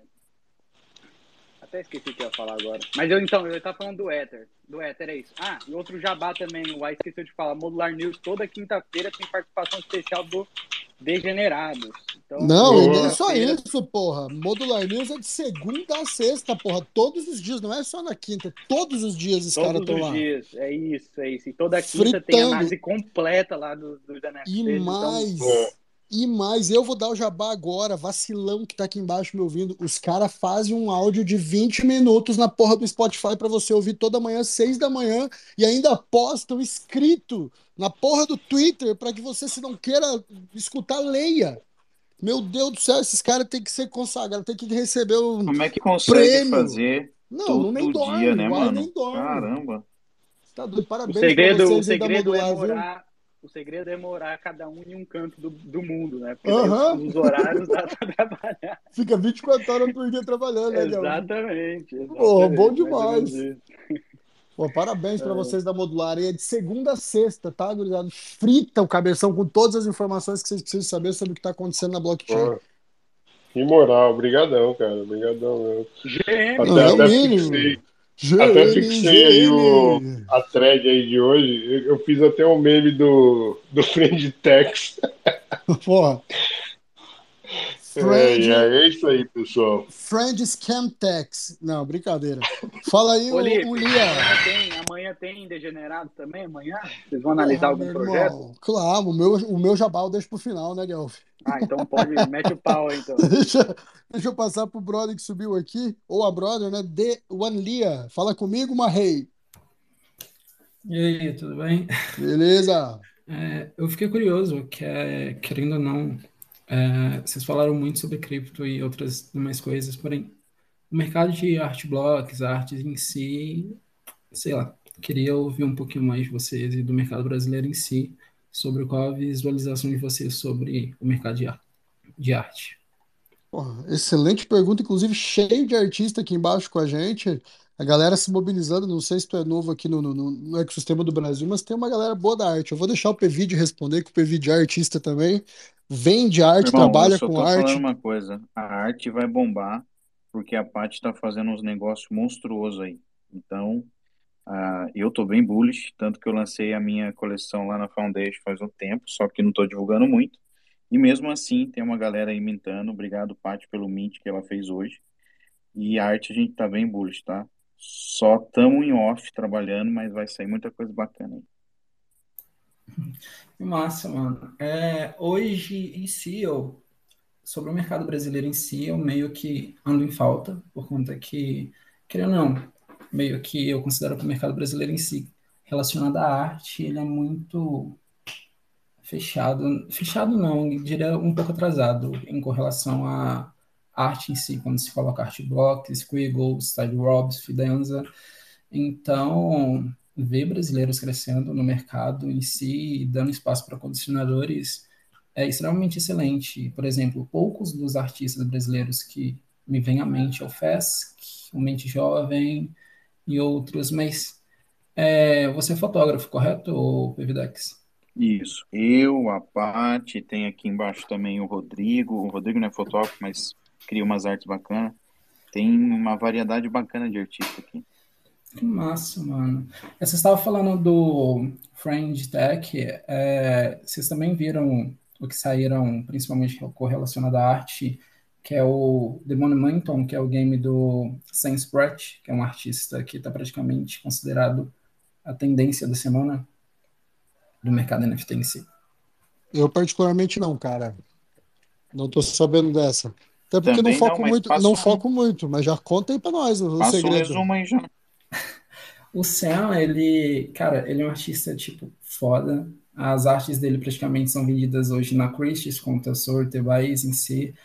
É, ele começou com, há dois anos atrás, foi dois anos atrás, com o lançamento de uma peça dele, e praticamente quem deu bid nas peças dele, tipo, deu bid de 0.01, tipo, 5 dólares, 10 dólares, depois de um tempo ele fez um drop pra galera dos Lucy's, School of Lucy. Se você pesquisa na OpenSea hoje, é tipo gigante. Se tornou um conselho muito fechado de artistas, é, não artistas como colecionadores também. Tem o Mac Big Brother, que é um amigo, é, o Barrett Crimo, tem o Adam. Porra, tu é amigo do Mac? Eu já trabalhei com o Mac durante um Porra! Mac, Mac derruba Floor Brother. É, O Mac, o um Mac comprou ele, você, favor, bicho? Jo- jogador Não. Fala pra ele. Comprou Fala ali. pra ele, Não. fala pra ele parar com a, com a, piranhagem que ele tá fazendo na Blood. Não, mas Cara, olha, mas pera lá. O Mac, Eu- o Mac agora- ele, ele é muito, como eu posso dizer, tem uma personalidade muito forte. A partir do momento que todo mundo do espaço odeia ele. Então, Pô, Ah, eu gosto. cara- eu o cara- que ele o cara é a baleia legítimo. Pegou leve. Joga, joga a favor sempre dele. Agora, aqui, polêmica. Em momento polêmica, drama, drama entre os brothers, ó. O, o Bagre, o Bagre falou que vendeu o Pevide, né? E, que vai recomprar na baixa. Mas olha aqui, ó, quatro horas atrás o Bagre postou: Amigo é coisa para se guardar, debaixo das sete chaves, mesmo com valorização, não vendo, não. Mesmo zerando a posição. E. Ah, duas caras. Caralho, hein, Ah, Você é desse tipo exposto ao Esse vivo. daqui. Porra, Tem recadinho pra você aí, hein, amigo. Pevidex? Baita amigo. Faça o que eu Fala, digo, Bagre, sem gaguejar. faça o que eu digo, não faça o que eu faço. Eu tá- Ô, Safado. acabei de imitar uma obra sua aí, cara. Vou dar força aí. Caralho, Caraca, vai dar soldas, hein, Pepidex? Vai dar soldas. São só 23 Mas, artes, hein? Ô, Lia, é, como é que chama? É Lia mesmo? Ilia? Elijah. Elijah, porra. Elijah. Eu acabei de ver essa obra aqui. Eu vi rodando entre os body de Olipe. É um. Chama Sam Spratt. É o Twitter Sam. do cara. Sim, é- Sam. é. Sam Spratt. É uma, uma obra bem legal que, pô, a- Cara, pra é- mim pareceu que é um, um IA, mas na real não é. É uma história É gigantesca. uma história bem louca. É, Pô, falando vou- sobre os drops dele, ele, tipo, ele recompensou os colecionadores dele inicial com drop das School, chama School of Lucy.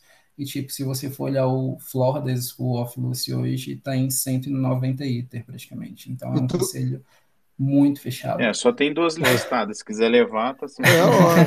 Tu é artista ou tu é colecionador? Não, sou colecionador e hoje sou gerente de crises do espaço, então eu já trabalhei com alguns projetos. Você tá Inclusive, morando onde, cara?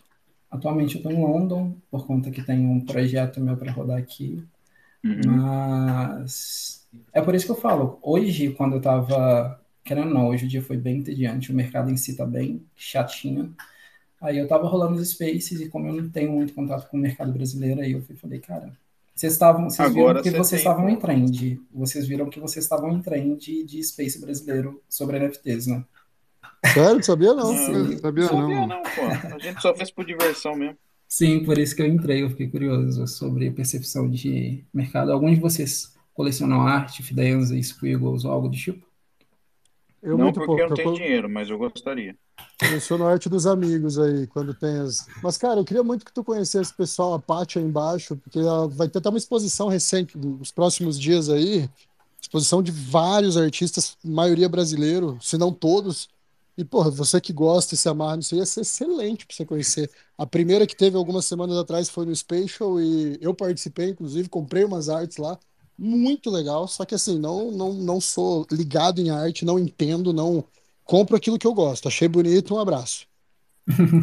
E também Sacou? tem o Discord aí também, né? Se quiser colar lá, sobe. O pessoal é, Claro, de vez em quando Troca tá lá no- trocando uma E às vezes, se você já tem uma visão de arte diferente, pode acrescentar muito com a galera ali. Muito mesmo.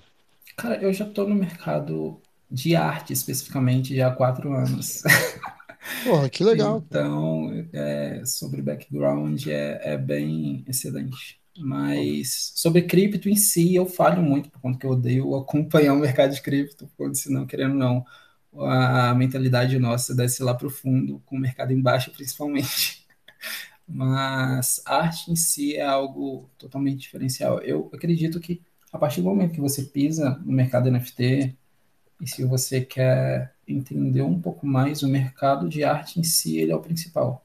A partir do momento que ele te dá acesso a networking ilimitado, e você tendo networking ilimitado, você tem automaticamente é, pessoas em, que investem nos seus projetos iniciais, angels e por aí vai. Então, a arte eu considero como top tier no mercado como um todo.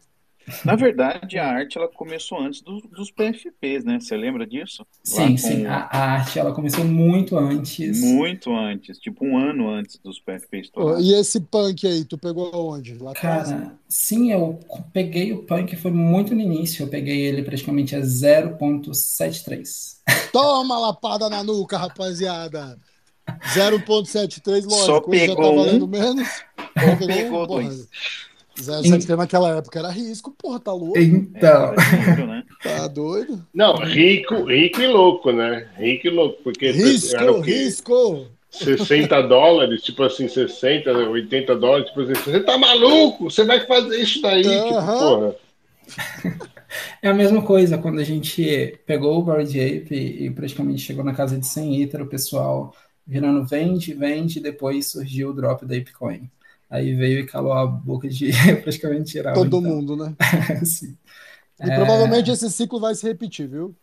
Sim, sim. Eu acredito que o próximo ciclo está correlacionado à voz, é, principalmente Spaces, a arte em si, o Spaces, querendo ou não, ele está tomando uma proporção gigantesca.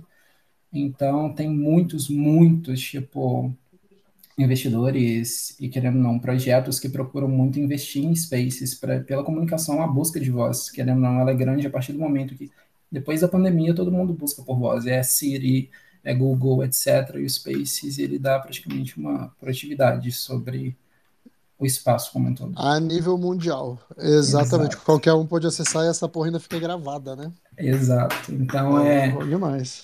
é algo excelente, mas se praticamente eu desse um conselho praticamente a galera que está embaixo, é, cara, arte é o ponto, porém, se uma pessoa começa a colecionar arte ela não cria networking, ela se torna inexistente para o espaço.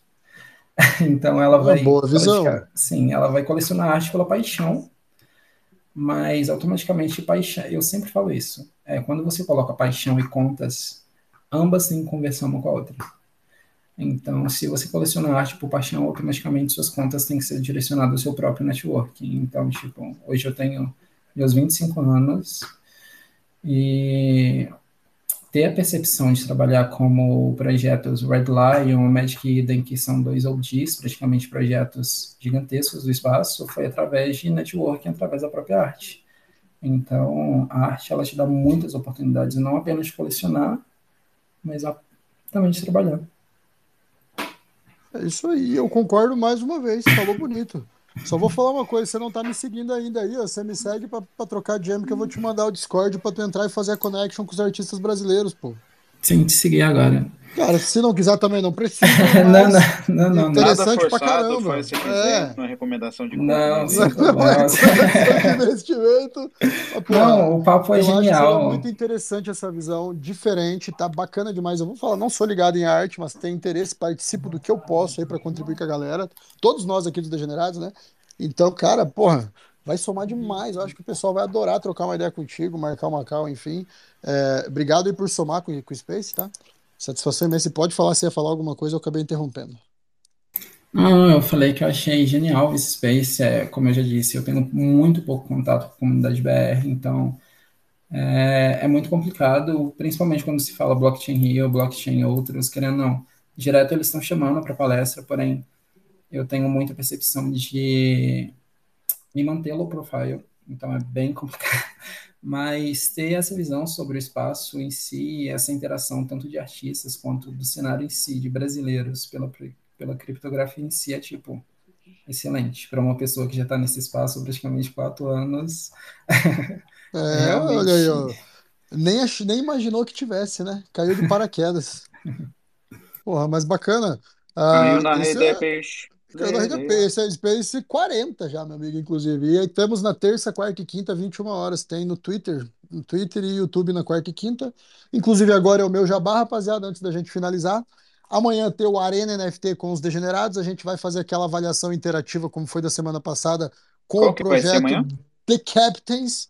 Inclusive Captains. o, o meme, o Simval da, da página Cripto Meme BR, a melhor página de cripto meme do Brasil. Ele vai colar também com a gente, ele é holder desde o começo aí do The Captains, então, porra, vai trazer muita informação e a gente vai fazer aquela avaliação, vamos dar a nota e vamos ver se vai receber o selo de aprovação ah, dos degenerados. Então amanhã, rapaziada, já já vai ter post aí, amanhã deve ter post, não sei, vai depender do Jonas, Ah, mas fiquem ligados, amanhã é The Captains, então convido a todos a que participem também de modo interativo, da forma que for, votando lá também que a gente vai abrir no Twitter. Então, rapaziada, satisfação imensa, mais um Space fenomenal. Três horas de Space a gente tenta programar para duas, mas não dá, o papo é A bom. gente nunca consegue fazer duas horas, cara. Impressionante. É, mas a regra é duas horas e não tem problema se estourar. Então, nabo neles. Rapaziada, excelente semana para todos. Obrigado a Rapaze do Modular, obrigado a Rapaze do Metapool que já desceram aí, o Thiagão que está fazendo várias conexões com a galera de fora, o menino está envolvido. Parabéns ao Thiagão. Ah, tem o Discord aqui para cair matando para quem perdeu do Você esqueceu de falar do Metapool. sorteio que vai rolar lá agora, hein? E o sorteio agora, estamos entrando no Discord dos Degenerados, tá? Não precisa entrar, todo mundo que tem ti- ticket vai concorrer, vocês podem ir dormir, tá?